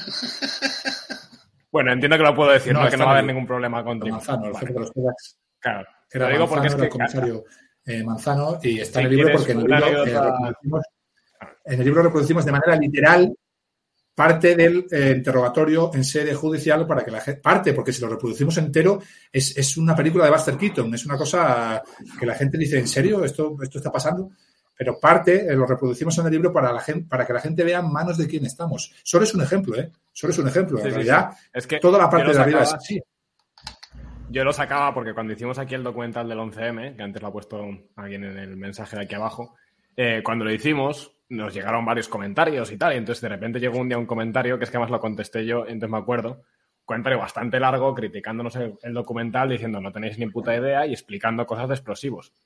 Y entonces yo lo leí y dije, joder, este tío más o menos se ocurra el comentario, algo sabe de explosivos, pero es lo que está diciendo está mal. Y entonces me puse a corregírselo y dije, mire, esto no es así, esto no es así. Pero claro, como llegaban cientos de comentarios, no había ni mirado el nombre de la persona que estaba comentando. Entonces le corregí a la persona en cuestión porque lo que estaba diciendo era falaz. Y una enviar, digo, ¿quién ha, quién ha escrito esto? Y entonces, Juan Jesús Sánchez Manzano. Digo, coño, que es Sánchez Manzano el que nos está comentando el documental para criticarnos. Y entonces, en la respuesta le puse al final, por cierto, si es usted el mismo Sánchez Manzano, le invitamos a hacer una entrevista y explicar todo esto que está diciendo y estas críticas que nos está haciendo, pero que bueno, que están contestadas en el documental y lo que usted ha dicho nos parece que es falaz, pero bueno, si quiere un espacio para explicarse más que los comentarios de YouTube, se lo ofrecemos. Y entonces volvió a lo mismo, volvió a decir que no, que además que todos los especialistas, todos los policías estaban de acuerdo con él y que nosotros éramos los únicos que no estábamos de acuerdo, con lo cual citamos eh, a todos los que le estaban criticando dentro del cuerpo y dijimos, hombre, lo que estás diciendo tampoco es cierto, entonces ya te hemos ofrecido espacio para venir a hablar, si quieres ven, pero si no, deja de poner comentarios en YouTube que no son ciertos. Y ya el tío nos pidió perdón, dijo, bueno, sí, es verdad que es un tema muy complicado, pero no hace falta dar ninguna entrevista. Eso está en YouTube. En... Y nos mandó a comprar su libro, eso sí. No, y perdón. Ah, sí, sí, y perdón. dos veces. No, dos veces. Y, y hay, hay, una segunda parte, hay una segunda parte. Y Ah, es después, a través de Twitter y en los comentarios de YouTube, apareció un tal, eh, creo que se llamaba José Ruiz Diego. o Juan Ruiz. Creo que era Juan o José, pero bueno, un nombre bastante aleatorio. Juan García o José Ruiz o algo así. Y empezó a ponernos comentarios eh, diciendo que todo lo que decíamos era mentira y que para saber la verdad había que leer el libro de Sánchez Manzano. Y bueno, a nosotros que nos gustan estas cosas, comparabas la manera de escribir de José Ruiz y de Juan Jesús Sánchez Manzano, tío, y era puto igual, o sea, escribía de, eh, ciertas faltas de ortografía, sobre todo espacios antes de las comas, los paréntesis no los cerraba en el sitio, o sea, cosas como bastante cantosas, eh, escribía con el mismo tono exactamente. Y, A veces y el mismo texto. Y Claro, entonces le pusimos, le pusimos por Twitter en plan, oye, perdona, es que creo que eres tú, ¿sabes? Y de repente cerró la cuenta de Twitter, eliminó todos los comentarios y tal. Mira. Y bueno, o sea, que se hizo una cuenta falsa para criticarnos. Y había textos, o sea, había textos igual, contestaciones a nuestro documental, igual en otros blogs, en otros foros, de copia y pega. O sea, nos había puesto. Firmados por el tal Juan García. Sí, sí, sí, fue de coña. Eso está por ahí, lo tenemos que buscar, lo tenemos fotos. Sí, yo, lo tengo, yo lo tengo todo documentadito. Pero bueno. Eh, bueno, chicos, si os parece, vamos cerrando eh, el último. Dime, Samuel, sí, sí, perdona. Un momento, por favor.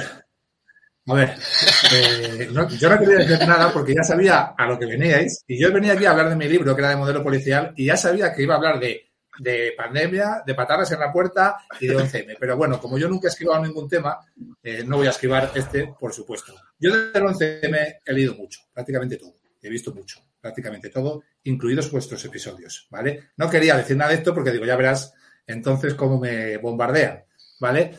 Ya digo que yo no soy el que tengo las respuestas. Pero sí digo que eh, vuestros, vuestros episodios me han gustado bastante. Me han gustado bastante. Eh, y ya no digo más. Que, que es, que ya es mucho. Oye, si os parece, pues gracias Samuel, si os parece, vamos con el último punto, muy rápido y luego ya entramos a preguntas del chat. Y como has venido a hablar de tu libro, rápido. bueno, como, como Samuel ha venido a hablar de su libro de modelo policial, sí que me gustaría entrar en el último punto del guion, que es, ¿nuestro modelo está obsoleto sí o no? ¿Qué necesidades tenemos? O sea, ¿qué necesidades específicas hay para el nuevo escenario? Eh, o sea, un poco, bueno, que desgranes básicamente.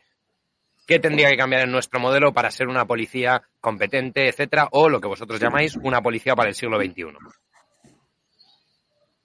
Tendremos que revertir el modelo, no hay otra. Solo, de aquí solo se sale revertiendo todo el modelo, a tres niveles. Eh, modelo operativo, que es la parte más fundamental, es decir, acabar con este sistema estadístico, que es el sistema de valoración de todos los mandos policiales, que es absolutamente criminal, por el cual aumentan las violaciones, aumentan los homicidios, aumentan las reyertas, las bandas, pero como todo cuenta uno, solo con que te desciendan un 2 o un 3% los cursos, que son 200.000, siempre su índice sale eh, que todo va bien, sale positivo, ¿no? Entonces, eso, los, la política de recursos humanos no existe una policía política de recursos humanos. Aquí no se llega a los sitios por mérito, capacidad y antigüedad en ningún sitio. Se llega por lo que se llega, por eh, que conoces a este, porque conoces al otro. Eso hay que cambiarlo porque tenemos que estar en manos de los mejores y con la mejor experiencia. El modelo operativo solo ya lleva tres horas explicarlo, ¿vale? Yo voy a intentar resumir un poco. Luego el modelo estructural, tenemos un modelo absolutamente atomizado que servía en los años 80 para detener al vaquilla y al torete, porque eran delincuencia de barrio, muy local, robaban una moto y iban a atracar la farmacia de la esquina. Incluso con un pasamontañas, el farmacéutico ya sabía quién era y llamaba a su madre y luego a la policía, y la policía ya iba a casa a detenerle. Esa delincuencia ya no existe. El vaquilla y el torete son hoy un grupo de aluniceros que roban Porsches Cayenne o de butroneros que usan lanza térmica y son especialistas en muchas cosas.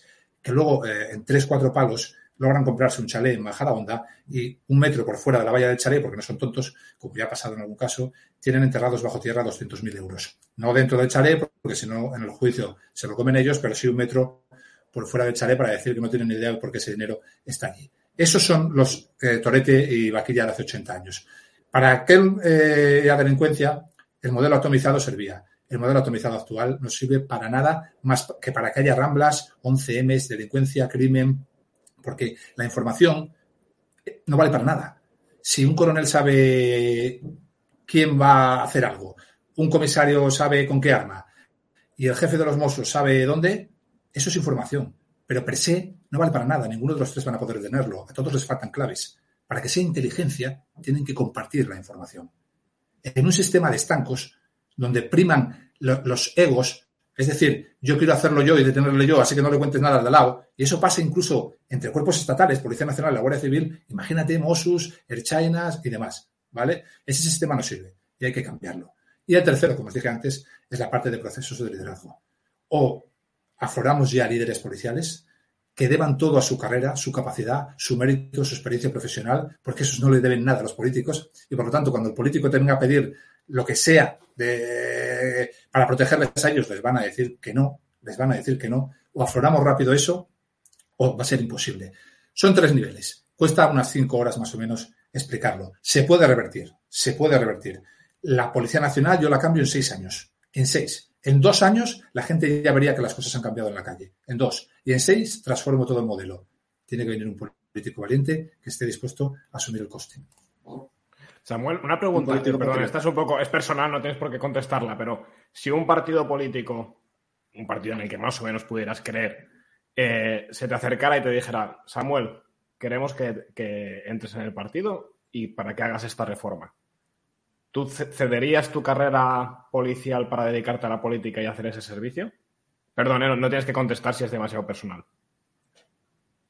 O demasiado sí, Cero dudas. Llevo más de una década en esto. Me he roto los cuernos.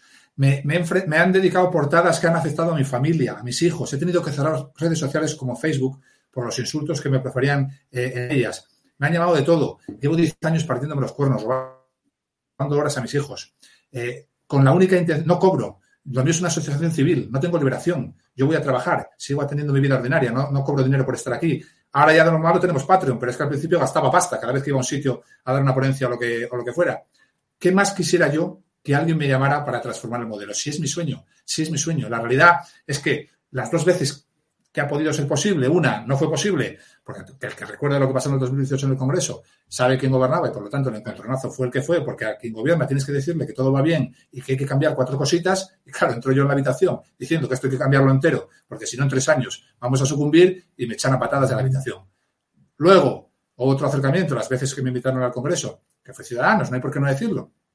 Eh, que llegué a estar, eh, igual que estuve en, Génova 13 con Pablo Casado y con mi manual en la mesa, también estuve con, eh, con Albert Rivera. Recuerdo además la reunión con Nathan de Jusapol, donde Nathan le decía, oye, ¿y lo del modelo también qué? Y él decía, bueno, cuando hablábamos lo de la equipación, luego pasamos con Samuel el modelo. Vale, sí, sí, muy bien. Luego aparecieron mis artículos sobre la inmigración ilegal violenta y desbordada, fueron manipulados, apareció mi opinión sobre la ideología de género, sobre la violencia de género, otra vez fuera de la habitación. Yo, ojalá Ahora mismo estamos en un estadio, eh, en este sentido, muy bueno, porque tenemos casi un partido entero que no nos, que es Vox, no, tengo miedo a decirlo, ¿vale? Que nos invitan a prácticamente a todos los sitios, que no nos cercenan nada de nuestro discurso, que creen firmemente, en, no digo en todo, pero en parte de nuestro discurso, que nos permiten explayarnos, que nunca nos dicen, no, a ver, es que esto sobre la ideología de género no interesa políticamente, que pierde votos si dices esto, o sobre la inmigración legal, no, no, no, no, no, vete, siéntate allí y haz lo que quieras. Estamos en, en, ese, en ese momento donde sí que hay un partido que mucha gente dice, eh, es una crítica que recibimos incluso desde dentro, ¿vale? Es que estáis, eh, eh, estáis apoyando mucho a Vox, vuestro discurso es el de Vox. No, mire, perdone. Si usted sigue mis redes, sabrá que yo estaba aquí antes que Vox. No digo que el partido, porque el partido lleva muchos años, pero lo que es entrar en el Parlamento, es decir, yo cuando voy al Congreso, Vox no existe en ninguna parte. Soy yo el que digo en el Congreso a las diputadas del PP que se ríen de mí. Ríanse hoy, porque si esto sigue escalando, como pasó en todos los países europeos, vendrá un partido con el discurso fuerte frente a la delincuencia, un discurso de verdad, y muchos millones de votos se irán hacia él. Eso lo digo yo cuando ni siquiera han llegado las elecciones a Andalucía. Cuando Santiago Abascal estaba encima de un palé con un, con un altavoz por las calles eh, dando discursos para 15 personas. ¿Vale? Entonces, nosotros no nos hemos identificado con el discurso de Vox. Vox ha creído en nuestro discurso. Y nosotros estamos encantados de que la política crea nuestro discurso, porque solo a través de la política podremos cambiar esto. Ojalá no fuera Vox y fueran todos, o más, o dos, o tres, o cuatro, pero no puedo engañar a la gente. Ahora mismo solo es uno. Y como es solo uno, donde nos inviten tenemos que ir. Cuando nos eh, pregunten tenemos que contestar. Es así. Yo no tengo ningún miedo. Si mañana me llaman, iría corriendo. Claro, iría a un puesto donde se puedan cambiar las cosas, porque cosas eh, más pequeñas ya me las han ofrecido, ¿vale? Y no estoy, no, tengo yo ya cuerpo a esta edad ya.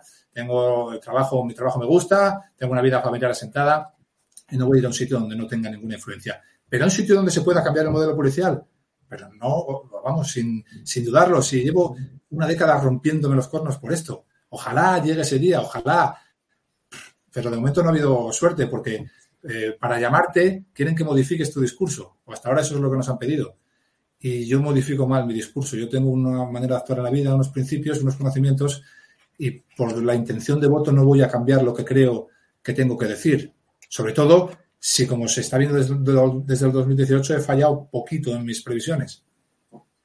No, el problema es que el resto o muchos partidos te empezarán a llamar cuando pase como en Francia. O sea, cuando los macrones de turno cambien de opinión porque ya, ya es tarde. O sea, porque ya es patente.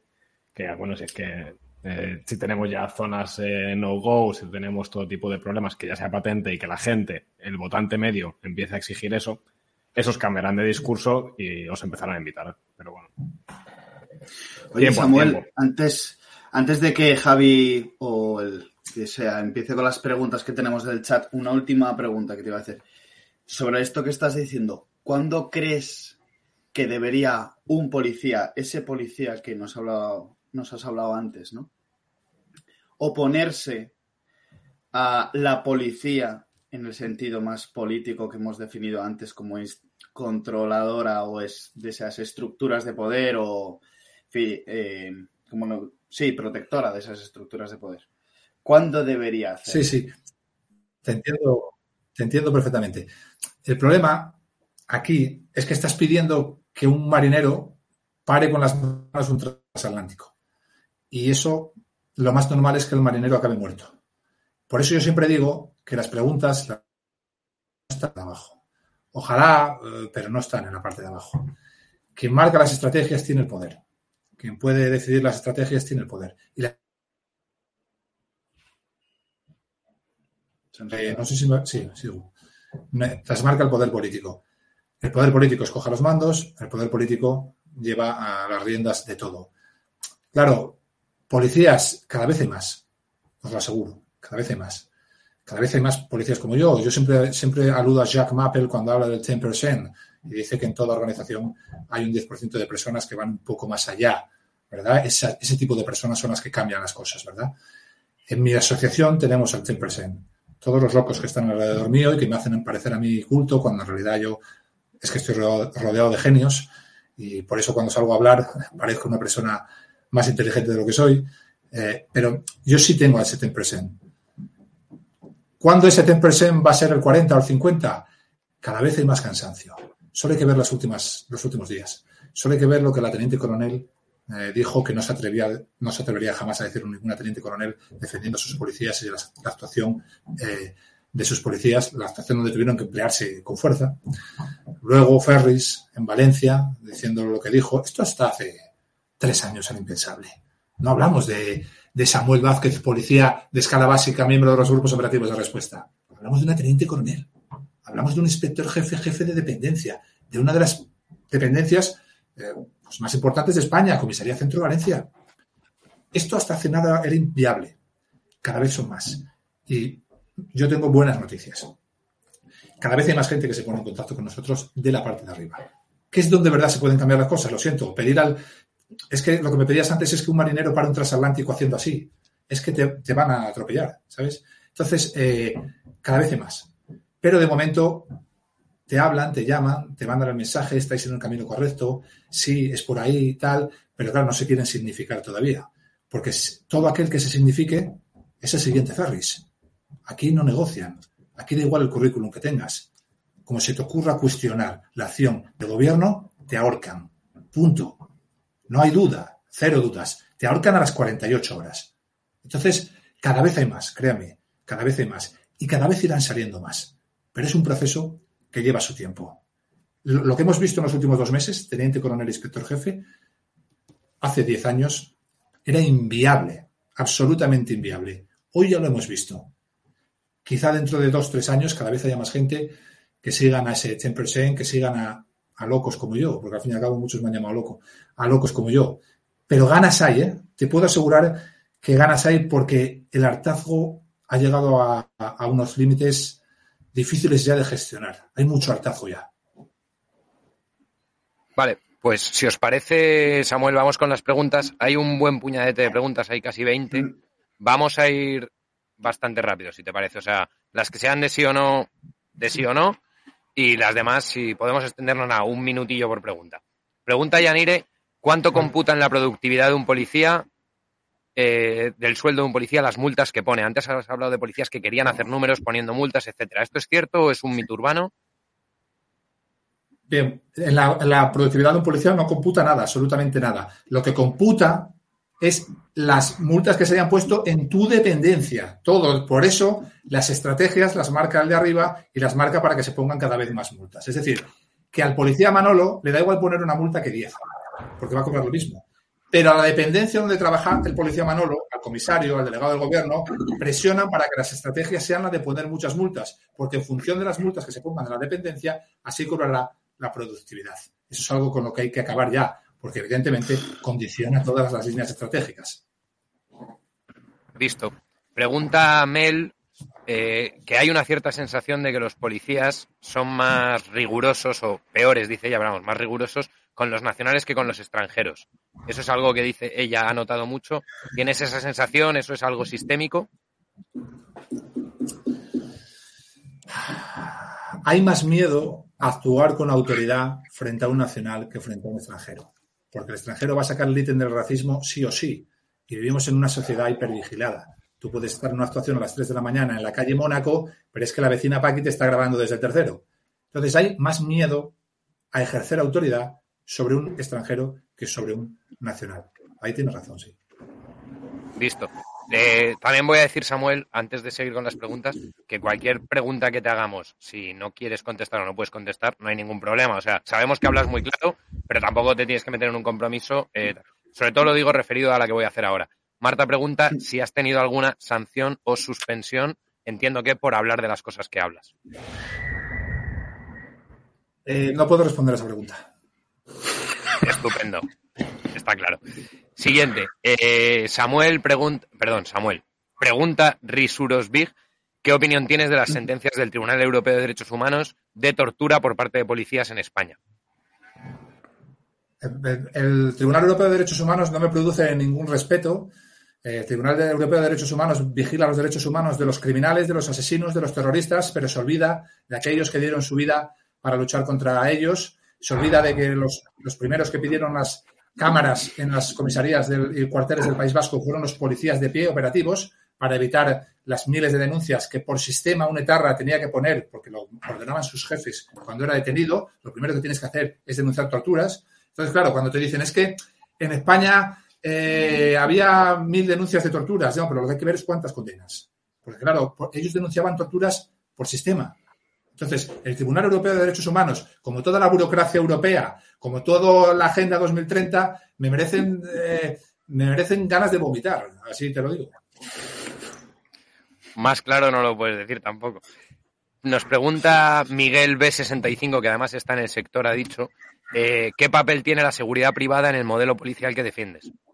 O sea, bueno, si quieres un poco opinión de la seguridad privada y modelo. La, seguridad privada es parte fundamental. No se ha sabido incrustar, no los hemos dejado abandonados a los vigilantes de seguridad y es parte fundamental porque hay mucha, mucha eh, labor policial que pueden hacer ellos igual de bien y con muchísimo menos coste. Y eso es lo que debe ser una administración. Una administración debe gastar lo menos dándolo más, no al revés, que es lo que se hace en España. Entonces, eh, es muy largo de explicar, pero, eh, pero tiene, en nuestro modelo tiene una parte preponderante. Hay que incrustar eh, a, las, a, los vigilantes de seguridad, dotarles de autoridad, incrustarles dentro del modelo policial. Y esto ya pasa en, en Estados Unidos en muchos sitios, en otros países, donde tú vas, yo qué sé, a una cárcel y, o a una comisaría incluso, y el personal de seguridad de, que vigila la comisaría es seguridad privada. Es seguridad privada y la policía entra a trabajar a través del arco de la seguridad privada. Es fundamental.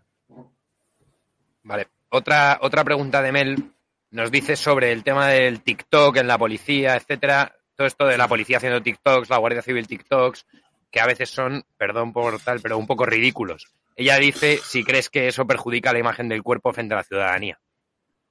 A veces. A ver, eh, la comunicación debería ser una estrategia de seguridad de primera magnitud. Y lo que lo, la hemos convertido en un circo. En un circo donde eh, estamos enfrentándonos a bandas criminales cada vez más potentes, a grupos organizados, a bandas eh, latinas, a, a, grupos de butroneros y nos, está, y nos quieren hacer, las, armas que nos ponen en nuestras manos son eh, vehículos ecosostenibles, perspectiva de género y policías TikTok. Mire, eh, la comunicación no puede, ir, no puede ir por ahí, no puede ir por ahí.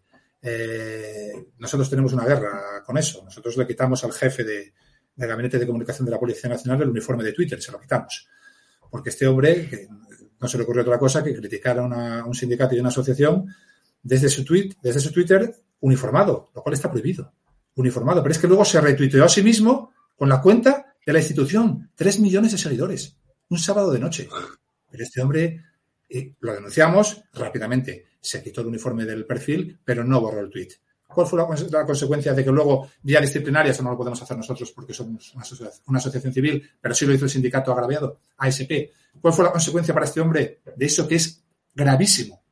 Que es utilizar la cuenta institucional de tres millones de seguidores para eh, vilipendiar a organizaciones policiales porque tienen un espíritu crítico. ¿Cuál fue el resultado? Le iniciaron un expediente por falta leve. Y dejaron seis meses pasar el tiempo sin hacer ninguna diligencia y a los seis meses las faltas leves prescriben. ¿Resultado? Nada. Ningún coste para ese hombre. Mañana salgo yo a patrullar en la gorra, me ve un mando y me mete tres días de empleo y sueldo. Ese hombre se retuitea a sí mismo un sábado de noche, faltando al respeto a organizaciones policiales, con la cuenta de la institución y nada. Cero coste. Vale. Nos pregunta Candela ¿Qué opinas de los geos? Si son tan cracks como dicen, y ya mete la pullita, ¿se meten por enchufe? No, en los geos. No, no, no, no. Esta candela. Eh, en, en, en, casi todas las unidades de España sí, pero en los geos no. En los geos hay que pasar un proceso muy largo y lo pasan los mejores. Si este ministro no lo vicia en los próximos meses, cosa que veremos en el mes de enero, seguirán entrando los mejores. Si lo vicia, entonces es posible que ya no entre los mejores, sino que empiece a haber cuotas, pero confío bastante en quien está al frente de los geos ahora mismo para que eso eh, no ocurra. El curso es dificilísimo, ahí entra gente de élite. Eh, antes me preguntasteis por la serie. Yo no habría hecho la serie, pero cada uno que tenga su opinión sobre, sobre la serie. Hay cosas que no se deben, yo creo, enseñar. Pero no, no, a los geos, si tú quieres entrar en el geo, te diría cualquier brigada de policía judicial, aquel grupo central de UDIC o tal, si tienes padrino, probablemente entres. Pero no es da igual que tengas padrino. Es que ahí son unas pruebas muy, muy, muy, muy, muy duras. Vale, pues me has quitado la siguiente pregunta, que era la de Pedro Navas, sobre la serie de los geos, así que me la salto. Y nos pregunta Pilar Bernal, ¿qué opinas del modelo de Bukele en El Salvador? No sé si sabes todo este tema de las pandillas, que Bukele está siendo iba a decir excesivamente, no. Voy a decir especialmente contundente. No sé si tienes una opinión sobre esto. Y yo, perdona, Samuel, antes de que contestes, per perdona un momentín, quiero aprovechar. Nayib, ven, ven a tomarte unas cervezas, por Dios. Queremos oírte, queremos escucharte, Nayib. Ven a Terregnota, Nayib, por favor. Dale, Samuel, era un, es que es un, es, es para nosotros. Chiqui, un- apunta, apunta, Chiqui. Para nosotros es, no sé, lo que está haciendo este tío es alucinante para nosotros. O sea, no, no sé cómo, cómo poder hacer. Eh, que- me he ido y he vuelto, no sé dónde estamos. en Nayib Bukele- y las medidas en El Salvador contra las pandillas. Eh, esa contundencia con Ah, la vale. que está luchando contra las pandillas, ¿qué te parece? Conozco el caso, eh, estudio todos los modelos policiales, todos los destacados en el mundo. Me parece que ante una situación como la de Salvador no había otro remedio. Me parece que no hay estadios intermedios entre el orden y el caos. Entre el orden y el caos debe prevalecer siempre el orden, porque si te metes a negociar, a dialogar o ser suave, va a prevalecer siempre el caos. Y me parece que entre el bien y el mal no existe proporcionalidad ninguna. Entre el bien y el mal hay que estar con el bien de manera desproporcionada. Así que ánimo a Bukele. Visto. Voy a aprovechar también para agradecer a Gabriel, que nos ha hecho una donación de 5 euros. Buena charla, chicos, más invitados así. Así que Samuel también por la parte que te toca. Muchas gracias. Y continúo con las preguntas. Nos dice Víctor Torres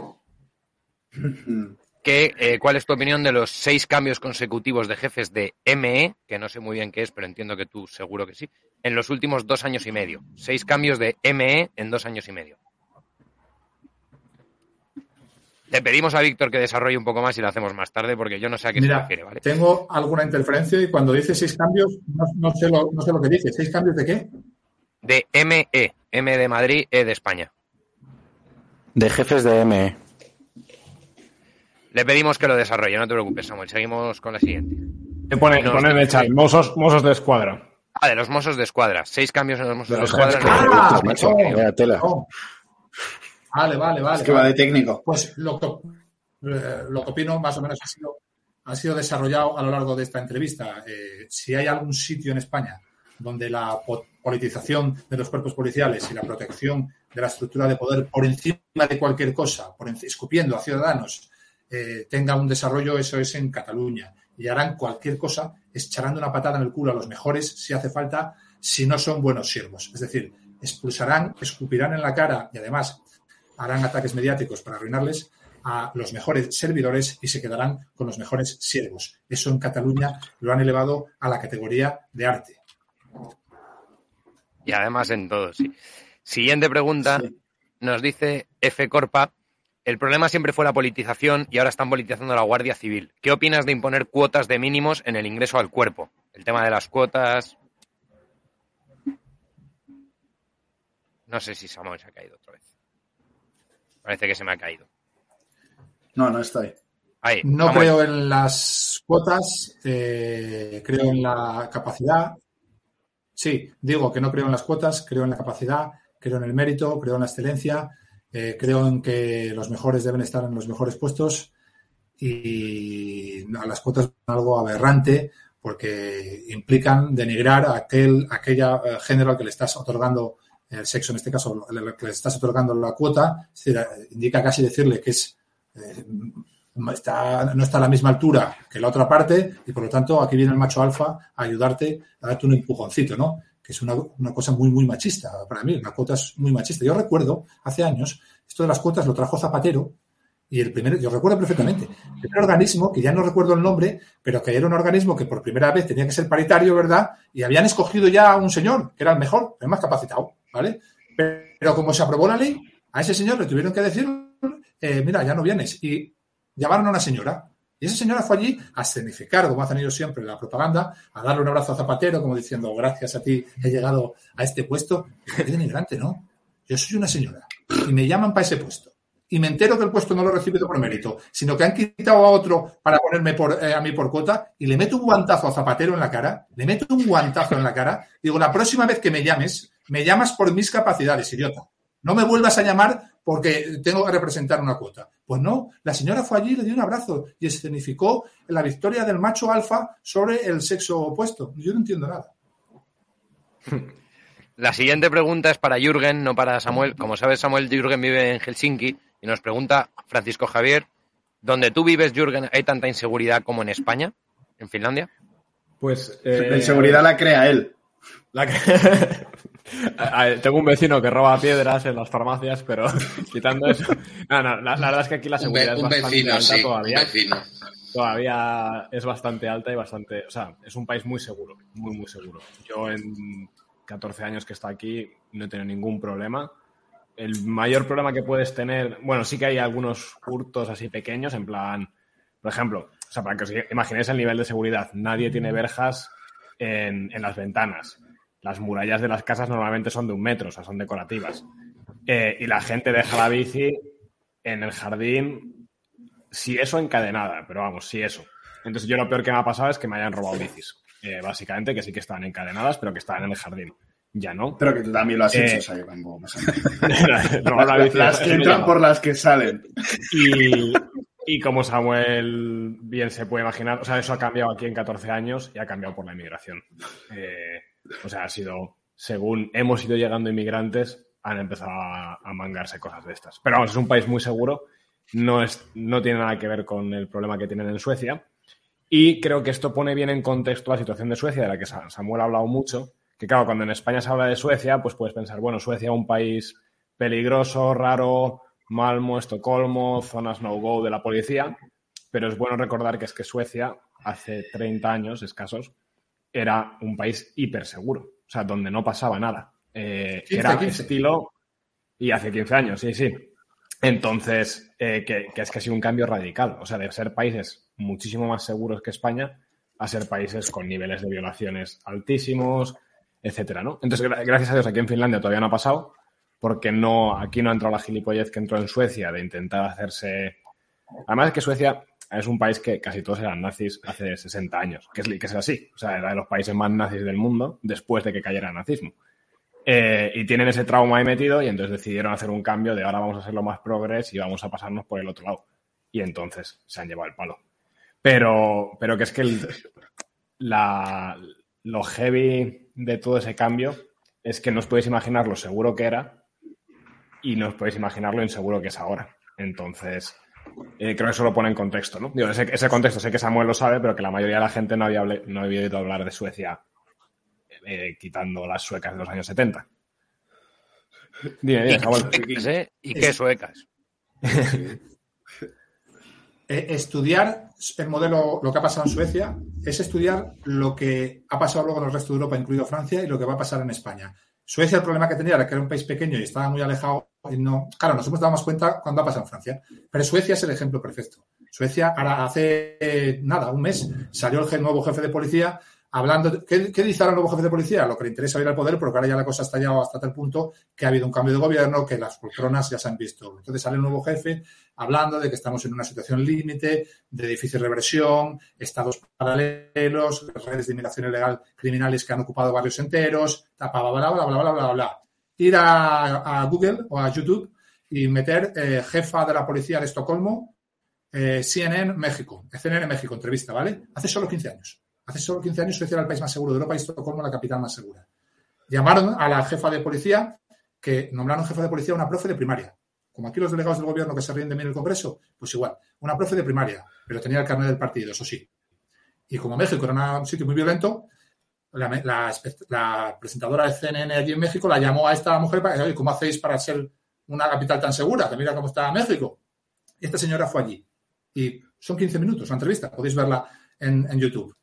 Nosotros hemos aplicado perspectiva de género a nuestras políticas, no me ha temblado el pulso a la hora de colocar a mujeres por cuota en los puestos de mando. También somos el país que vigila la tenencia de armas en personas civiles. Somos una de las ciudades de Europa con menos armas en manos de población civil. Eso evita mucho la violencia. Y además hemos ido a las escuelas a hablar a los niños de lo que es la educación, el respeto, la tolerancia, ta, ta, ta, ta, ta, ta. 15 años. Suecia el país con más muertos por arma de fuego, el país donde primero llegaron las agresiones sexuales de manera exponencial, de crecimiento exponencial, las agresiones sexuales en manada y el país en tantos por ciento con más homicidios. 15 años. Esto pasa cuando dejas el modelo policial en manos de idiotas. ¿Habéis visto, visto cómo se llama la película esta, perdón, de Stallone? Eh, la que, le congelan. Demolition Man. Demolition, Man. Pues para que os hagáis una idea, o Suecia hace 15, 20 años era como Demolition Man, o sea, en plan no, ocurría nada, la policía, de verdad que la policía es que casi no llevaban ni armas, que aquí pasa igual. O sea, aquí aparecen las noticias cada dos, tres años cuando un policía usa el arma de fuego. Entonces, eso es una noticia. O sea, que se ha disparado un tiro después de tres años sin que un policía tuviera que usar el arma de fuego. Eh, pero bueno, eso que simplemente que es que era como Demolition Man de seguridad y ahora está a los Había conchas de, de los baños también. Parte. Eh, probablemente, probablemente. Y, respecto a, esto último que comentabas, Samuel, sobre el tema de la inmigración, hay una pregunta de Alfredo que dice, ¿cabe la posibilidad de llegar a acuerdos con terceros países como Senegal o Guinea para mandar a los ilegales que se procediese a su expulsión aunque no se sepa su país de origen? ¿O esto es imposible? No, no, que va a ser imposible, hombre. Vamos a ver, eh, si todo el dinero que gastamos aquí en intentar eh, recibir, lo que gastamos en estas políticas migratorias, lo empleáramos de verdad en origen, ¿cuánto mejor no sería? Es decir, la política australiana de No Way, que, suena muy duro si lo dices aquí, bueno, No Way, de ninguna manera entrarás aquí de manera ilegal, punto. Si entras, te vamos a expulsar. Esto lo dices aquí, te pueden llamar de Blas Piñar para arriba. Pero bueno, la política de Australia fue un éxito rotundo. Australia también es un país rico, rodeado de muchas islas pobres. Miles de islas pobres tienen allí, lo de la Polinesia y todo esto, ¿vale? Llegaba mucha gente. ¿Qué hicieron ellos? Llegaron a un acuerdo económico con Nueva Guinea, eh, Papúa, la capital de Nueva Guinea, Nueva Guinea, ¿vale? Esto va a ser así. Los barcos los llevamos allí y luego tú los distribuyes por donde sea. Esto, que puede parecer inhumano, a priori, salvó miles de vidas. La gente ya no va porque sabe que no llega. Esto es muy sencillo. ¿Cómo se evitan muertes en el Mediterráneo? Evitando que la gente se tire al Mediterráneo. No tampoco hace falta ser muy listo. Si invitas a la gente a tirarse al Mediterráneo, Welcome Refugees, conviertes el Mediterráneo en un cementerio. Si tú tienes fuerza como país y utilizas tus recursos económicos, ¿cómo no van a poder hacer eso? Nosotros tenemos un plan de puertos que mandamos al Congreso, que es muy largo de explicar, para que haya puertos internacionales, tres en el norte de África, y puedan a través de ahí gestionarse para que nada de inmigración ilegal llegue hasta aquí. Tenemos un plan que mandamos al Congreso, no nos ha hecho ni caso el gobierno, solo faltaba, habrán tirado la basura, nada más entrar. Pero sí, pueden hacerse muchísimas cosas. Pero hay que tener intención o, hay que tener eh, gobernando a alguien que deje de una maldita vez de hacer política con la inmigración, que es lo que se está haciendo ahora. Deje de una maldita vez de hacer política con la inmigración. Oye, pero ¿no, os parece de coña que lo del no way suene fuerte, o sea, que suene mal? Pero es que es una cosa tan sencilla como decir, oiga, nosotros tenemos una ley y decir, eh, la inmigración ilegal es por definición ilegal en España, con lo cual las fuerzas de seguridad del Estado se van a encargar de que eso no ocurra. Es que es, como muy sencillo. A ver, acuérdate todas las veces que hemos dicho aquí que hay que poner a la Armada en el estrecho todo lo que se nos dice y todo lo que lo, mal que suena y tal, pero es que es así. O sea, ¿cuántas vidas, cogiendo su mismo argumento, cuántas vidas salvas si tú impides que salga ni un puto cayuco? Si ellos están tasando en 50, 60 mil muertos ahogados al año intentando cruzar en el, estrecho, claro, estás salvando 50 o 60 mil vidas si pones a la armada en el estrecho. Y además de las vidas te estás cargando un montón de mafias que los hijos de puta viven de esos. Que también es de coña. O sea que que por no hacer nada estás haciendo que hay gente que se está forrando. Esto es muy sencillo. con personas. Si, tú eres progre, si tú eres progre y vas a salvar el mundo, y claro, evidentemente eres muy superior a mí, que yo soy un maldito facha, tú eres progre, vas a salvar el mundo, yo quiero acabar con todos los inmigrantes y asesinarlos y quiero que vuelva al nazismo, si tú tienes esa mentalidad, lo primero es que eres idiota, no te lo han dicho tu padre y tu madre y me toca a mí el pero bueno, eres idiota. Pero si, si lo eres, si lo eres, esto es muy sencillo. ¿Por qué dejamos que entren las balsas que zozobran? Porque las mafias son, tienen dinero de sobra para comprar barcos, ¿eh? Bueno, tienen dinero. ¿Por qué tienen barcas que zozobran? O que zozobran cuando ellos quieren. Porque una barca bien hecha, dentro del derecho internacional marítimo, hay que devolverla al sitio más cercano. Una que zozobra, hay que auxiliarla, ¿vale? Muy sencillo. No está gobernando los del Welcome Refugees cinco fragatas del ejército, que las pongan en África. Si tienen que llegar, montarlos en las fragatas. Las fragatas tienen eh, camarotes, duchas, agua potable, van a estar a salvo, no van a naufragar ninguna eh, fragata. ¿Por qué no los traemos en fragatas y así aseguramos su vida? Ah, porque es todo mentira, en realidad, ¿no? Porque no se trata de sus vidas, no se trata. Sabéis de sobra que traerlos aquí por miles no beneficia a nadie, ni a ellos, ni a los países de origen, ni a nosotros. No beneficia absolutamente a nadie. Lo que se trata es de hacer política, ¿verdad? Welcome refugees, pero cuando llegan a Algeciras, ninguno de los que puso esa pancarta está allí para recibirles. Hasta que no haya gobiernos que dejen de hacer política, la inmigración ilegal, como la ideología de género, se ha convertido en un negocio. Un negocio que mueve miles de millones a nivel europeo en instituciones y organismos. Miles de millones. Y cuando, eso, cuando dejas que eso sucede, los negocios tienden siempre a dos cosas. Expandirse y perpetuarse. Pepe no abre un bar para cerrarlo al mes, abre un bar para vivir toda la vida de él. Y si le va bien, compra el local de al lado y hace el bar más grande para ganar más dinero.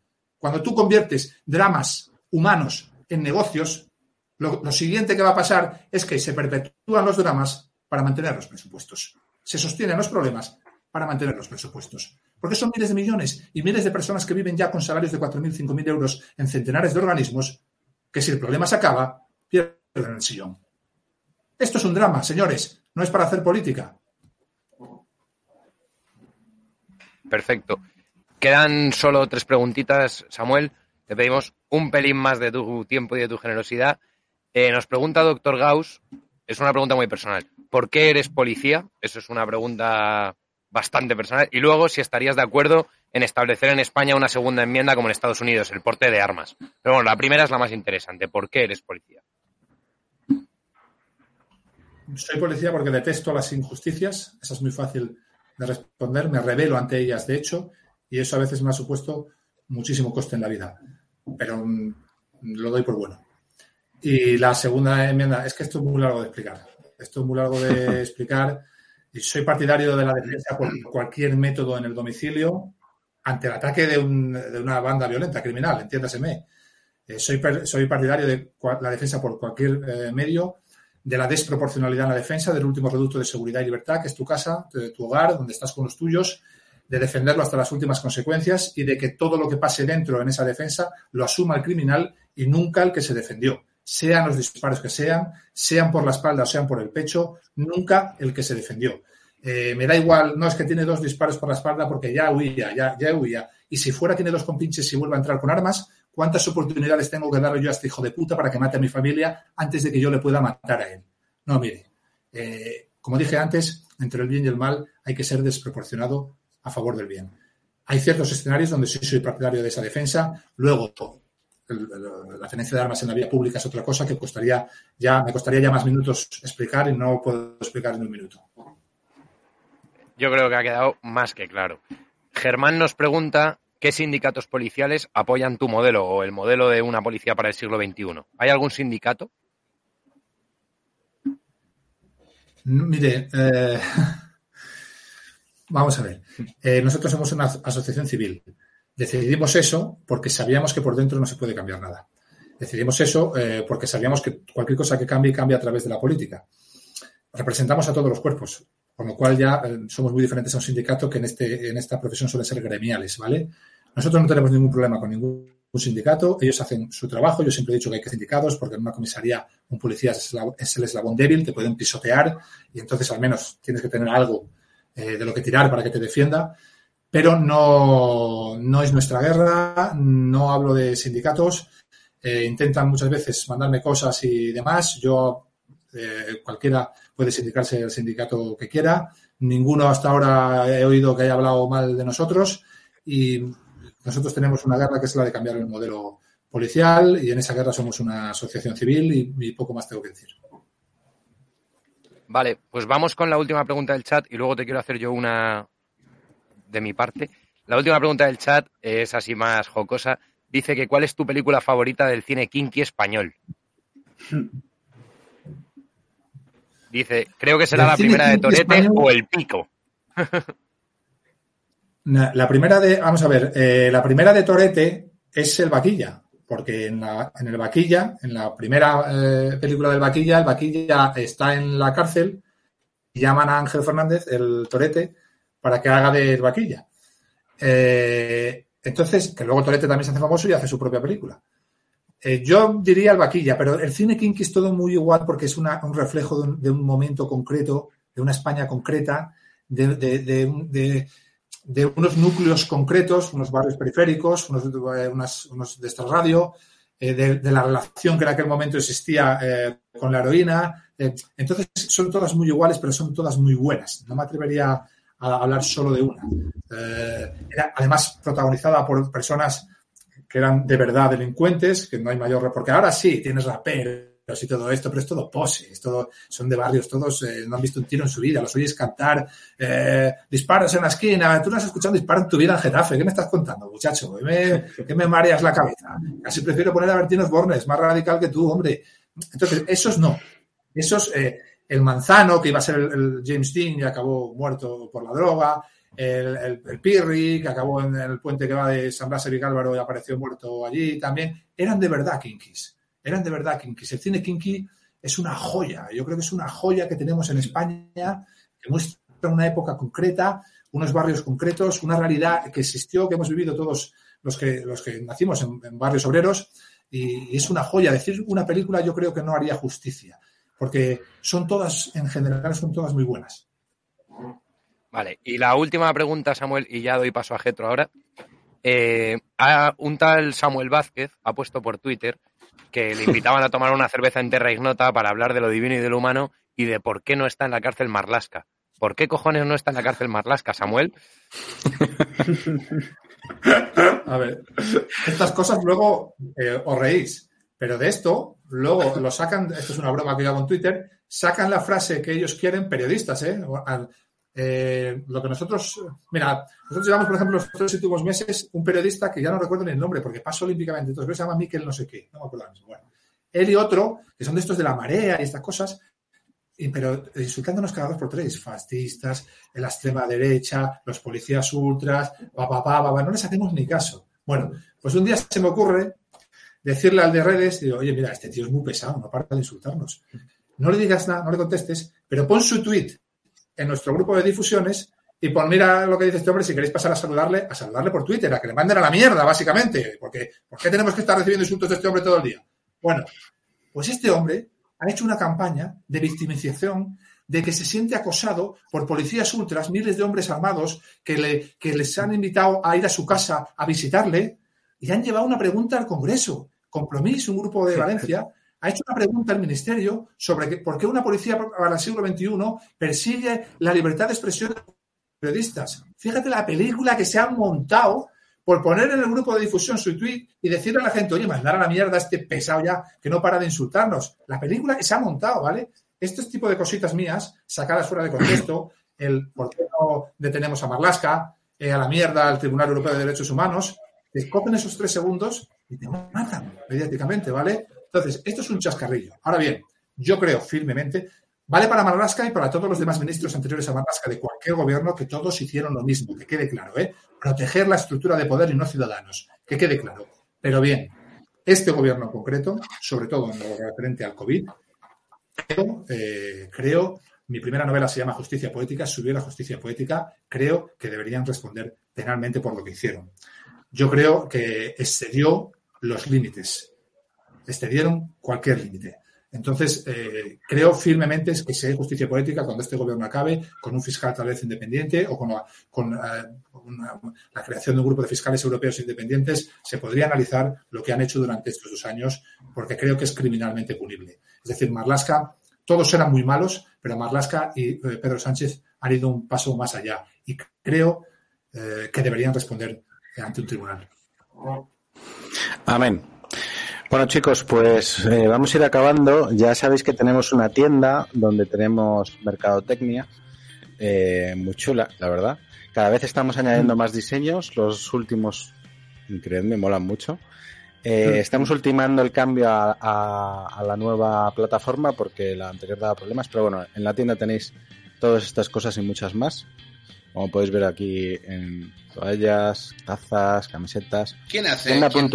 ¿Quién, hace, estos? ¿Quién hace los dibujos? Pues no sé, pero, pero, es un tío que lo hace muy bien, ¿eh? Y luego eh, queremos recordaros que tenemos un patrón, un, un Patreon, perdón. Podéis ser patronos eh, en esta dirección, patreon.com eh, barra terraignota. Os damos las gracias a los que ya lo sois y por favor, los que no lo sois, pues hombre, se agradece, ¿no? Para que sigamos haciendo este tipo de contenido. Eh, muchas gracias, Samuel, eh, por haber estado con nosotros. Ahora Pirata te va a despedir como, como mereces. Eh, pero Yo voy a decir una cosa. Sí, por mi parte, muchísimas gracias. Hemos aprendido un montón contigo. Ha sido un verdadero placer estar contigo. Y nada, que cuando quieras esta es tu casa. Pues muchísimas gracias a todos. Ha sido una conversación entre amigos. Veo que os lleváis muy bien, ha sido muy distendido. Veo que buscabais eh, cierto meollo que yo ya sabía que ibas a buscar porque os, he visto. Y eh, quería dirigirme a la ciudadanía, a vuestros oyentes, a, los que os ven. Es verdad que no siempre acertamos, es verdad. Hay veces eh, es probable que metamos la pata. Generalmente no es como un delincuente que lo hace por lo que lo hace. Nosotros lo hacemos con, con la esperanza de, que la cosa acabe mejor. Y sí que es verdad que durante la pandemia han podido verse ciertas actitudes que llevan a la ciudadanía a cabrear. Yo lo entiendo porque soy el primer cabreado. En lo que respecta a eso, que seguro hemos cometido muchos errores, seguro hemos cometido muchos errores, eh, y no hemos tratado a muchos ciudadanos quizá como se merecían. En lo que respecta a eso, si de algo sirve en boca del presidente de una policía para el siglo XXI, eh, pido disculpas. Eh, la próxima vez lo intentaremos hacer mejor pero siempre lo hacemos eh, con el afán de, lo que os dije antes, de que, impere el orden sobre el caos, de que el bien impere sobre el mal. No siempre acertamos, pero si, de algo sirve, eh, pues un pequeño mea culpa, la próxima vez lo intentaremos hacer mejor. Muchísimas gracias, de verdad. Oye Samuel, y además en voz de todos los inoteros y los ignotos que estamos aquí presentes, también te agradecemos a ti la disponibilidad de que hayas venido a Terra Ignota que has tenido muchas solicitudes, nos contabas antes of the record y has dicho a muchas que no. Y, en, y en concreto has decidido participar aquí con nosotros a tomarte esta cerveza y animarte a que sigas haciendo esta labor, ¿eh? que eres Samuel Elliot Ness, o sea, de verdad, sigue con tu grupo de intocables que tenéis ahí, que te acompañan detrás de un policía por el siglo XXI, eh, dándole caña, tío. Pero esto hay que cambiarlo. Bueno, Mejor que el Ness, yo prefiero ser Jimmy McNulty en The Wire, porque eh, ver The Wire es, es, ver el fracaso de cualquier modelo policial en cualquier país del mundo, además del político, además del, del periodístico, además de todo. Las cinco temporadas son un auténtico lujo. Y efectivamente, los vídeos de la asamblea han hecho que nos hayan bombardeado a yo tengo familia, tengo que atender lo que tengo que atender. Entonces he escogido para esta semana tres o cuatro. Y a vosotros os he escogido porque os había visto, aunque no os lo he querido decir, en los reportajes de 11M y en alguno más. Y me había gustado y digo, voy a ir con esta gente a ver qué cojones me cuenta esta gente. Yo no quería, yo no quería decir mucho más porque creo que la tertulia ha salido muy redonda, está muy bien. Pero ya que me ha dado el, ya que me ha dado eh, Boric el, el, pie, voy a decir dos cosas. La primera, pegáis poco. O sea, soy un firme convencido de que pegáis muy poco. Pero bueno, eso es una opinión personal que a mí Y la segunda, a lo que decías que, sí que sabías que por dónde íbamos a entrar y tal, creo que es muy importante por, el público que tenemos, por el lado de la trinchera que es, que, os expliquéis, que expliquéis lo que pasa. Creo que es importantísimo que la gente os entienda, porque lo que hablábamos al principio de esa, posible desafección que se está intentando eh, generar desde los mandos, desde, desde lo político, eh, eso tiene que quedar muy claro que sois personas que como personas sois españoles, como todos, y dentro de España pues hay gilipollas, hay gente buena, hay gente mala, gente que vota a un lado, gente que vota al otro. Eso hay que explicarlo. No sois máquinas, no sois robots, y, creo que mm, era muy importante y que ha servido, sí chicos, y de todos los que he visto por el chat que ha estado muy movidito, pues hay dos, tres o seis que han cambiado un poquito esa percepción, que están tan jodidos porque os debéis a, unos poderes, os debéis a la ley, si esos cuatro o seis han podido cambiar la, percepción que tenían sobre la policía, creo que ha merecido la pena.